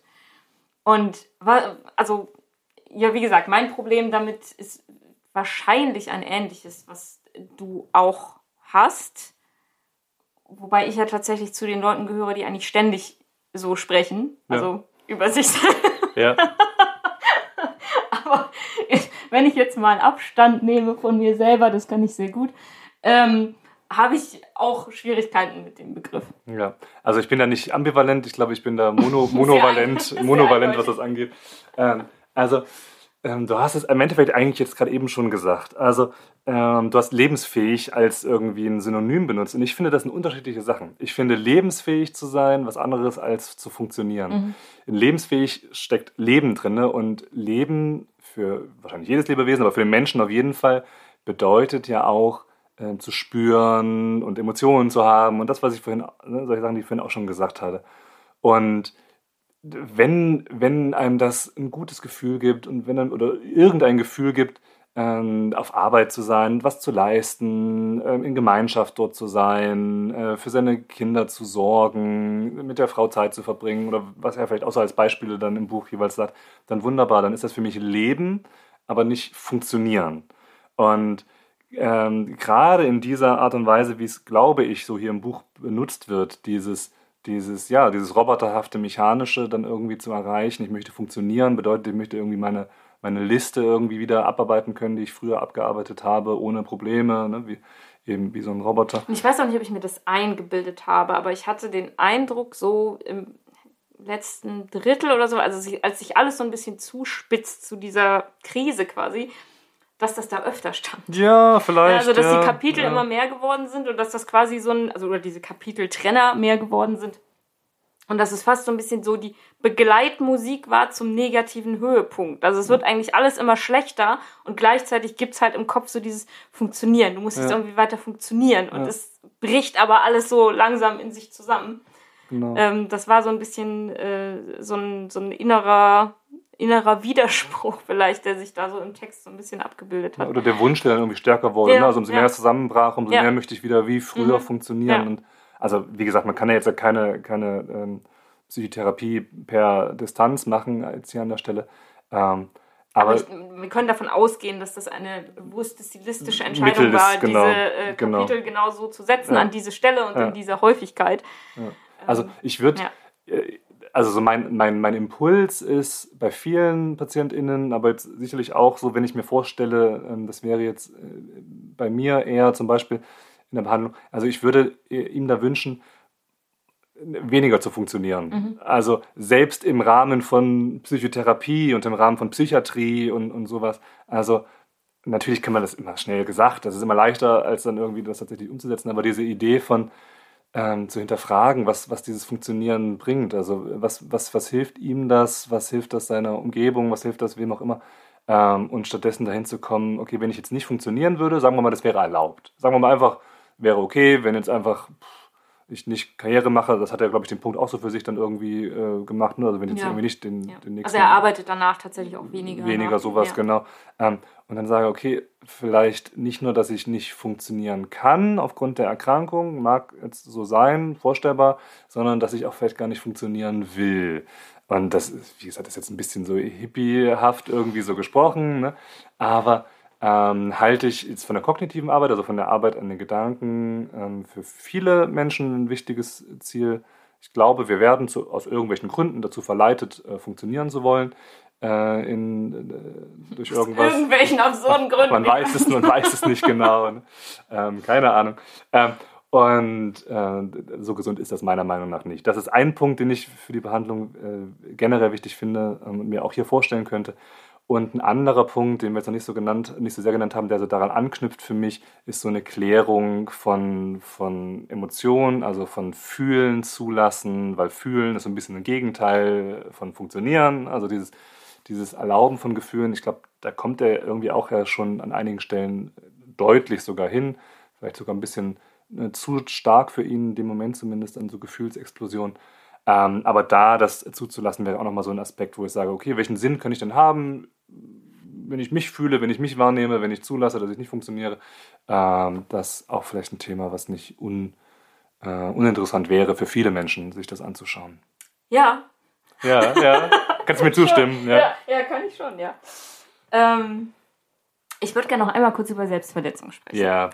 Weil das ja mehrfach vorkommt, also am Anfang erst als Gedanke und dann tatsächlich auch als ausgeführte leichte Selbstverletzung ähm, im Kapitel 96. Da ist schon eine Menge passiert und es läuft aus diesem Höhepunkt zu, den ich gerade schon erwähnt habe, dieser Krise, wo er eine Nacht auf der geschlossenen Station verbringen muss.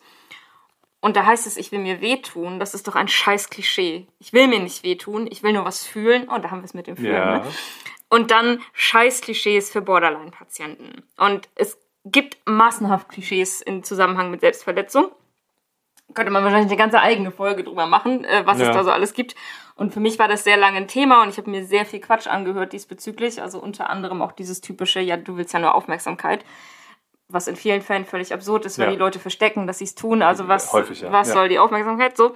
Ähm, Marc, der bekommt später im Buch äh, eine Borderline-Diagnose. Ja. Und äh, der nächste Arzt stellt die Diagnose dann wiederum nicht mehr.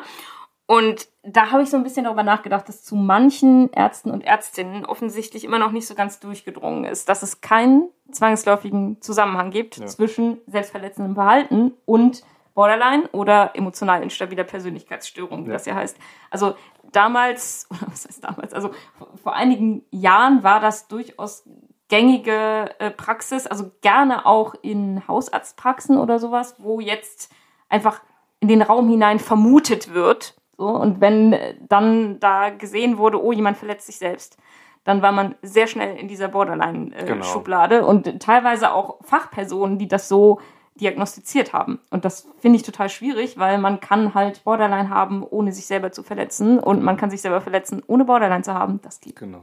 Also das macht auch fachlich tatsächlich wenig Sinn. Es ist leider in der Therapie auch wie in vielen anderen äh, Bereichen so, dass es so Mode gibt in bestimmte Sachen. In den 90ern war es, glaube ich, vor allen Dingen die, die, äh, Border, äh, ja, die Borderline-Persönlichkeitsstörung, die da so Mode geworden ist. Und da, da kam das so auf, dass äh, diese Idee, selbstverletzendes Verhalten ist Borderline, was aus verschiedensten Richtungen Quatsch ist. Zum einen relativ viele Jugendliche zeigen selbstverletzendes Verhalten, teilweise sogar ohne Diagnosen, zumindest ohne Borderline-Persönlichkeitsstörung. Ähm, und äh, was heißt Selbstverletzung? Es ist erstmal nur eine Autoaggression, also gegen sich selbst gerichtete Aggression. Und es muss übrigens ja nicht nur, also in diesem Fall ist es jetzt konkrete Selbstverletzung jetzt mittels eines scharfen Stift? Objekts. Also er hat ist, so eine, Stift ist oder so eine Nadel? Nadel? Nadel, genau, eine Nadel. Ähm, genau. Wollte jetzt nicht zu detailliert darüber sprechen. Ähm, aber es gibt ja auch andere Verhaltensweisen, die als Autoaggression oder selbstschädigendes Verhalten begriffen werden, die jetzt erstmal zum Beispiel keine Spuren ja. hinterlassen. Also es könnte auch sowas sein wie ähm, exzessives Sporttreiben zum, Zum Beispiel. Beispiel, Ähm, oder wahrscheinlich auch sowas wie äh, Hungern oder solche Sachen. Riskantes Sexualverhalten und sowas. Also gibt es einige Sachen, wo man jetzt nicht am allerersten Moment dran denken würde und ja, sagen weil würde. viele das ja gleichsetzen und Ja. sagen, oh, selbstverletzendes Verhalten ist Ritzen, was Ja. ich auch ein ganz furchtbares Wort finde. Ich hatte mal einen Therapeuten, der sagte Schnibbeln, das fand ich noch schlimmer. Schnibbeln. Das ist, wenn man, wenn man kocht, wenn man, wenn man sowas vorbereitet irgendwie. Gemüse. Schnibbelt, schnippelt man. Schnippelt Ja. man dann aber. Ja, Nee. ja. Also ähm, die, es ist Autoaggression und Autoaggression ist Kern auch von der depressiven ähm, Störung. Also ein, ein Erklärungsmodell für Depression ist, dass da eine, eine Aggression da ist, die gegen sich selbst gerichtet wird und deswegen der Körper, also oder der Kopf in eine, in eine depressive äh, Minderung sozusagen reingeht. Also er Und- spricht ja auch sehr ausführlich von dieser Selbst, von diesem Selbsthass und Zum dieser Beispiel. Wut auf sich genau, selber. Genau. Also eigentlich eine, nach, ursprünglich eine außen gerichtete Aggression, die dann umgekehrt wird nach innen. Und äh, was wäre naheliegender, wenn man sich selbst hasst, als sich selbst zu verletzen, wie man vielleicht sonst aggressiv aus irgendeinem Impuls heraus vielleicht andere Menschen verletzen wollen würde. Das ist eine, ein Erklärungsmodell von, von Depressionen, nicht unbedingt aus meiner Schule, aber ähm, die, eine, Idee, die da auf jeden Fall wie, wie die Faust aufs Auge passen würde an der Stelle.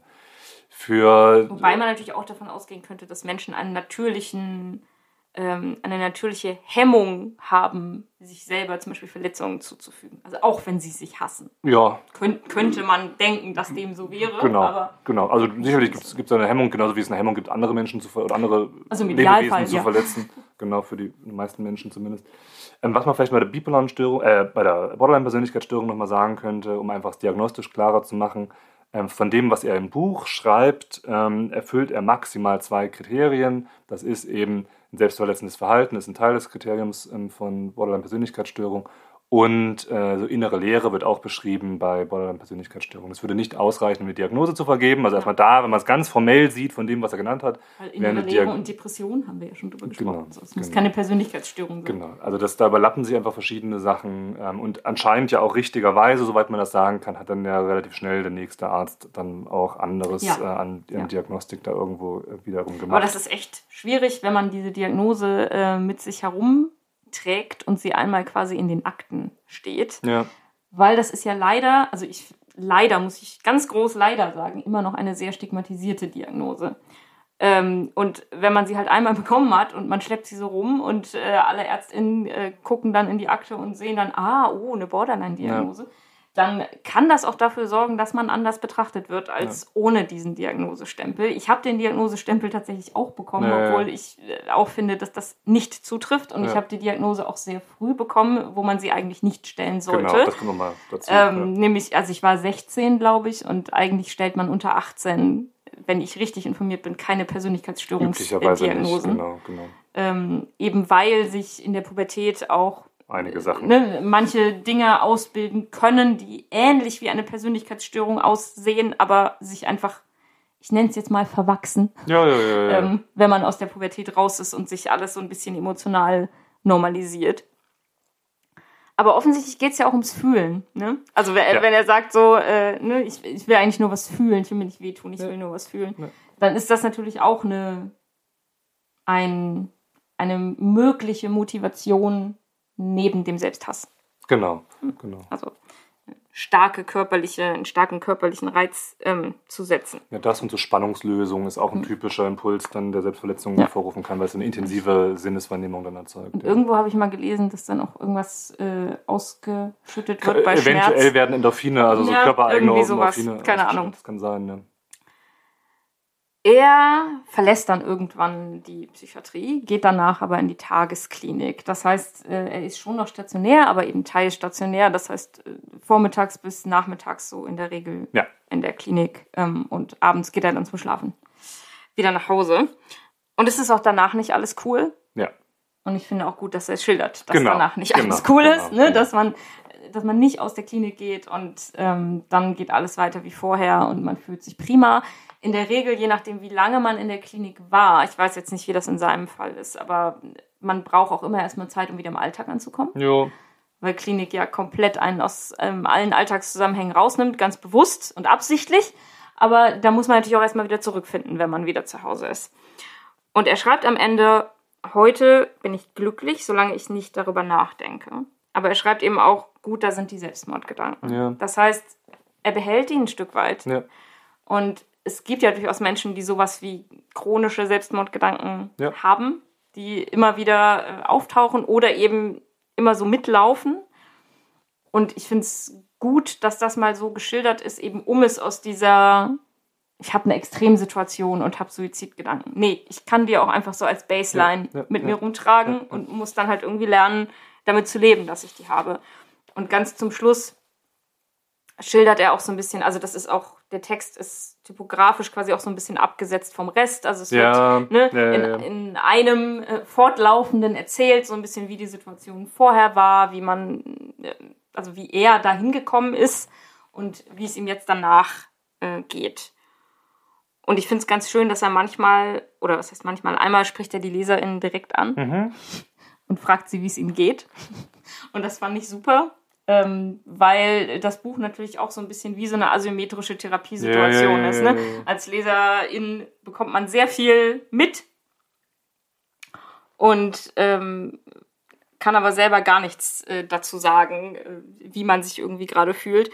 Und das ist für mich auch so ein bisschen so ein Aufruf, sich selbst zu reflektieren, wie es einem eigentlich geht. Und irgendwo macht er das auch relativ klar und äh, bewusst. So überlegen, überlegt euch doch mal, oder sie, sagt er sie, ähm, äh, wie es ihnen geht und denken Sie mal länger drüber Mhm. Genau, nach, genau, äh, genau. als nur so fünf Minuten und oberflächlich. Genau. Und irgendwo steht dann auch so, ja, weiß ich nicht, wenn Sie nur Mittel sagen, dann ist das wahrscheinlich eine Ausrede, Ja. damit Sie nicht genauer drüber nachdenken müssen. Auch, Bis, auch wenn jemand nur sagt, gut. Wenn ich Leute frage, ne, wie geht's Ihnen heute? Und jemand sagt mir nur gut, dann frage ich immer, was heißt denn gut? Was heißt denn gut für Sie? ja, Körperlich gut, stimmungsmäßig gut, ja, einfach nur okay, so wie immer. Also das, manche brauchen oder, oder profitieren davon, da so ein bisschen ähm, einen Anstoß zu haben, ein Ja. bisschen in die Tiefe Ja. dabei zu reflektieren. Ja, wenn man das sonst so natürlich, also ich sag meistens ja Boah, oder mhm. ja, geht oder äh, früher habe ich auch ganz oft gesagt, äh, ja, geht gar nicht.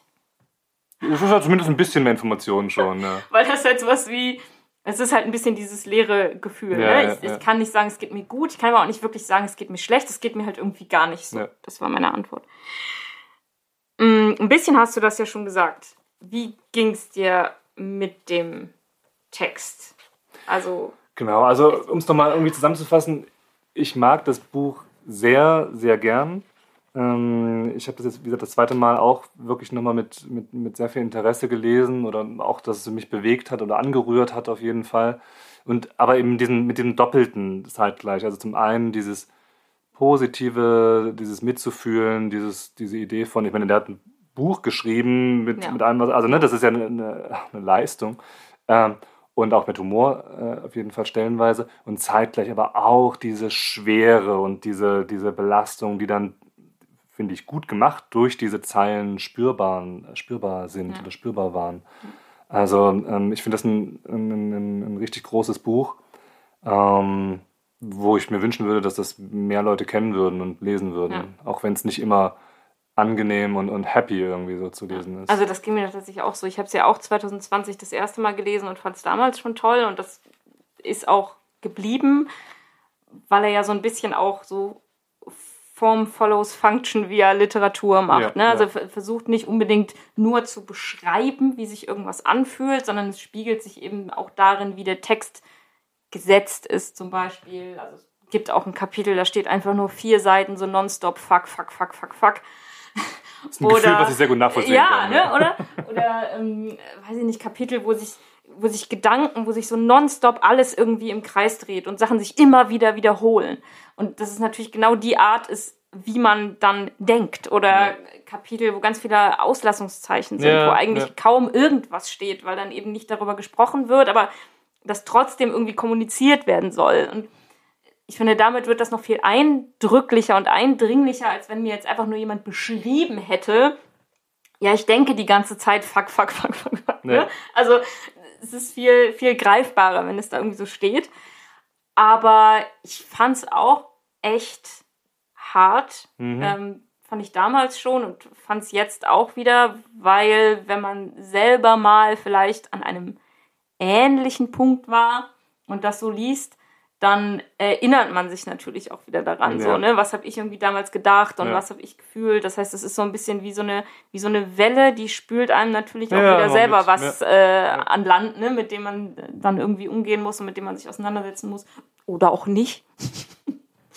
ähm, aber das macht's hart zu lesen, finde ich aber gut. Also mich schreckt das auch nicht ab. Im Gegenteil, ich, ich mag das eigentlich, wenn, wenn Texte so eine Art von Konfrontation ähm, ermöglichen, sei es nur, weil man selber betroffen ist oder sei es, wenn man das nicht ist und dann halt wirklich mal so ungeschönt, und ich weiß, das ist ein bisschen so ein ausgelatschter Begriff, wenn man so ungeschönt ähm, das einfach mal so vorgeführt kriegt, Ja. ähm, wie das dann so funktioniert und wie man so denkt und fühlt und empfindet. In diesem Moment fällt mir eine Sache ein. Ich weiß nicht, ob wir jetzt so ein bisschen Oh. in der Abschlusskurve sind, aber Ja, eine sind Sache, wir. eine Sache ein, die nicht, Wir so viel reden mit schon dem, wieder so lang. Nee, die nicht so viel mit dem Buch zu tun hat, aber mit Benjamin Mark.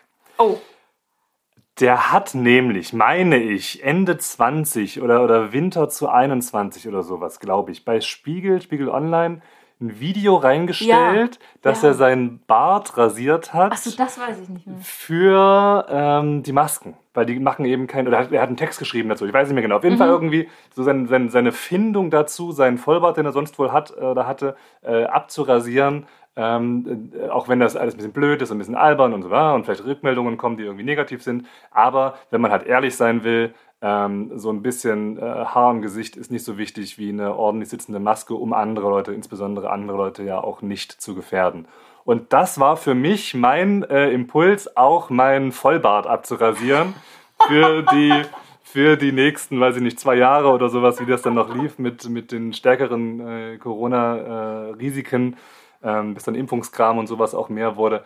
Ähm, und wenn es, also wenn es irgendwas gibt, wo, man was Positives sagen kann für einen Mensch, der eine Depression hat oder hatte, kann irgendwie was, was Gutes in die Welt bringen, dann vielleicht das. Für mich definitiv der Impuls, äh, den ich sonst vielleicht nicht oder erst deutlich später dann irgendwie gehabt hätte. Danke, Benjamin, für diesen Impuls. War sehr positiv. Genau, wir sind ein bisschen auf der, auf der Zielgeraden, oder was heißt ein bisschen? Wir sind auf der Zielgeraden, weil wir schon wieder so viel geredet haben und jetzt auch über manche Sachen nicht gesprochen haben, die ich ganz kurz in einem genau, Satz äh, genau. zusammenfassen möchte, genau. weil, wie gesagt, sonst nimmt das ja alles nie ein Ende. Wir haben nicht gesprochen über Depressionen in der Partnerschaft ja. und was das in der Partnerschaft ähm, auch an Dynamik verändert. Dass nicht nur Betroffene darunter leiden, sondern natürlich auch die Angehörigen, die sich hilflos fühlen, die sich ohnmächtig fühlen, die erstmal nichts tun können und natürlich auch seine Gedanken, die er immer wieder hat, dass er nur eine Belastung für seine Familie ist und das ist nochmal so ein ganz eigener Themenkomplex, so, genau. wenn wir den noch aufgemacht hätten. Ähm, er hat auch einen, bei seinem ersten Psychiatrieaufenthalt einen sehr schweren Unfall ja. ähm, beim Volleyball. Ich glaube, er stolpert irgendwie unglücklich. Ich weiß gar nicht, wie genau das jetzt eigentlich passiert. Ja. Und ich glaube, er weiß selber nicht genau, wie das eigentlich ja. passiert ist. Ähm, aber er fällt nach hinten und äh, mit, dem, mit dem Hinterkopf an so eine Ziegelmauer und hat halt wirklich eine schwere Verletzung. Ja, also mit glaube, Koma und genau. allem. Also das ist schon wirklich hart und auch als Kind äh, so eine medizinische Erfahrung, die er schildert, darüber haben wir jetzt auch nicht gesprochen. Und wir haben auch nicht über Stigmatisierung im beruflichen Umfeld gesprochen, weil er mit diesem Buch, das er da veröffentlicht, ähm, natürlich sehr, also sehr, sehr intime Sachen preis ja. mit diesem Buch. Äh, Gedanken, über die man normalerweise in der Öffentlichkeit in dieser Deutlichkeit vielleicht nicht sprechen würde. Und an irgendeiner Stelle wollte er auch mal über Zwangsstörungen sprechen und da hat seine Chefin ihm gesagt, er solle doch an seine Karriere denken. Also das ist was, worum es immer wieder geht im beruflichen Kontext. Wir wollen eigentlich Entstigmatisierung und Enttabuisierung von psychischen Erkrankungen, aber dann lieber doch an den Beruf denken, weil sonst bist du am Ende immer die Person mit Erkrankung XY und dann nimmt dich ja keiner mehr für voll oder dann engagiert dich niemand mehr oder so. Man muss ja funktionieren. Man muss ja funktionieren, genau. Also das ist auch ein kritisches äh, Thema, worum es auch schon bei Franziska Seibold in der letzten Folge ging, wo wir auch noch nicht drüber gesprochen haben. Aber vielleicht müssen wir uns irgendwie einen Termin mal machen, nur zum Thema Stigmatisierung von psychischen Erkrankungen auf Arbeit. Vielleicht, Warum nicht? Ja, wenn wir ein Buch dazu nennen. ähm, genau. Also darüber haben wir nicht gesprochen. Ich hoffe, das war aber jetzt trotzdem irgendwie unterhaltsam soweit das möglich ist. Äh, bei dem Thema. Äh, bei dem Thema, genau. Unterhaltsam ist wahrscheinlich nicht das richtige Wort, aber ich glaube, ihr versteht, was ich meine. Und es hat ein bisschen Spaß gemacht. Und wir bedanken uns beim Zuhören. Beim Zuhören, fürs Zuhören. Fürs Zuhören, bei den Zuhörern. Bei den Zuhörern. Und äh, bei Benjamin Mark für das fantastische Buch. Genau, danke Benjamin Mark. Und dann vielleicht bis zum nächsten Mal. Ciao, ciao. Tschüss.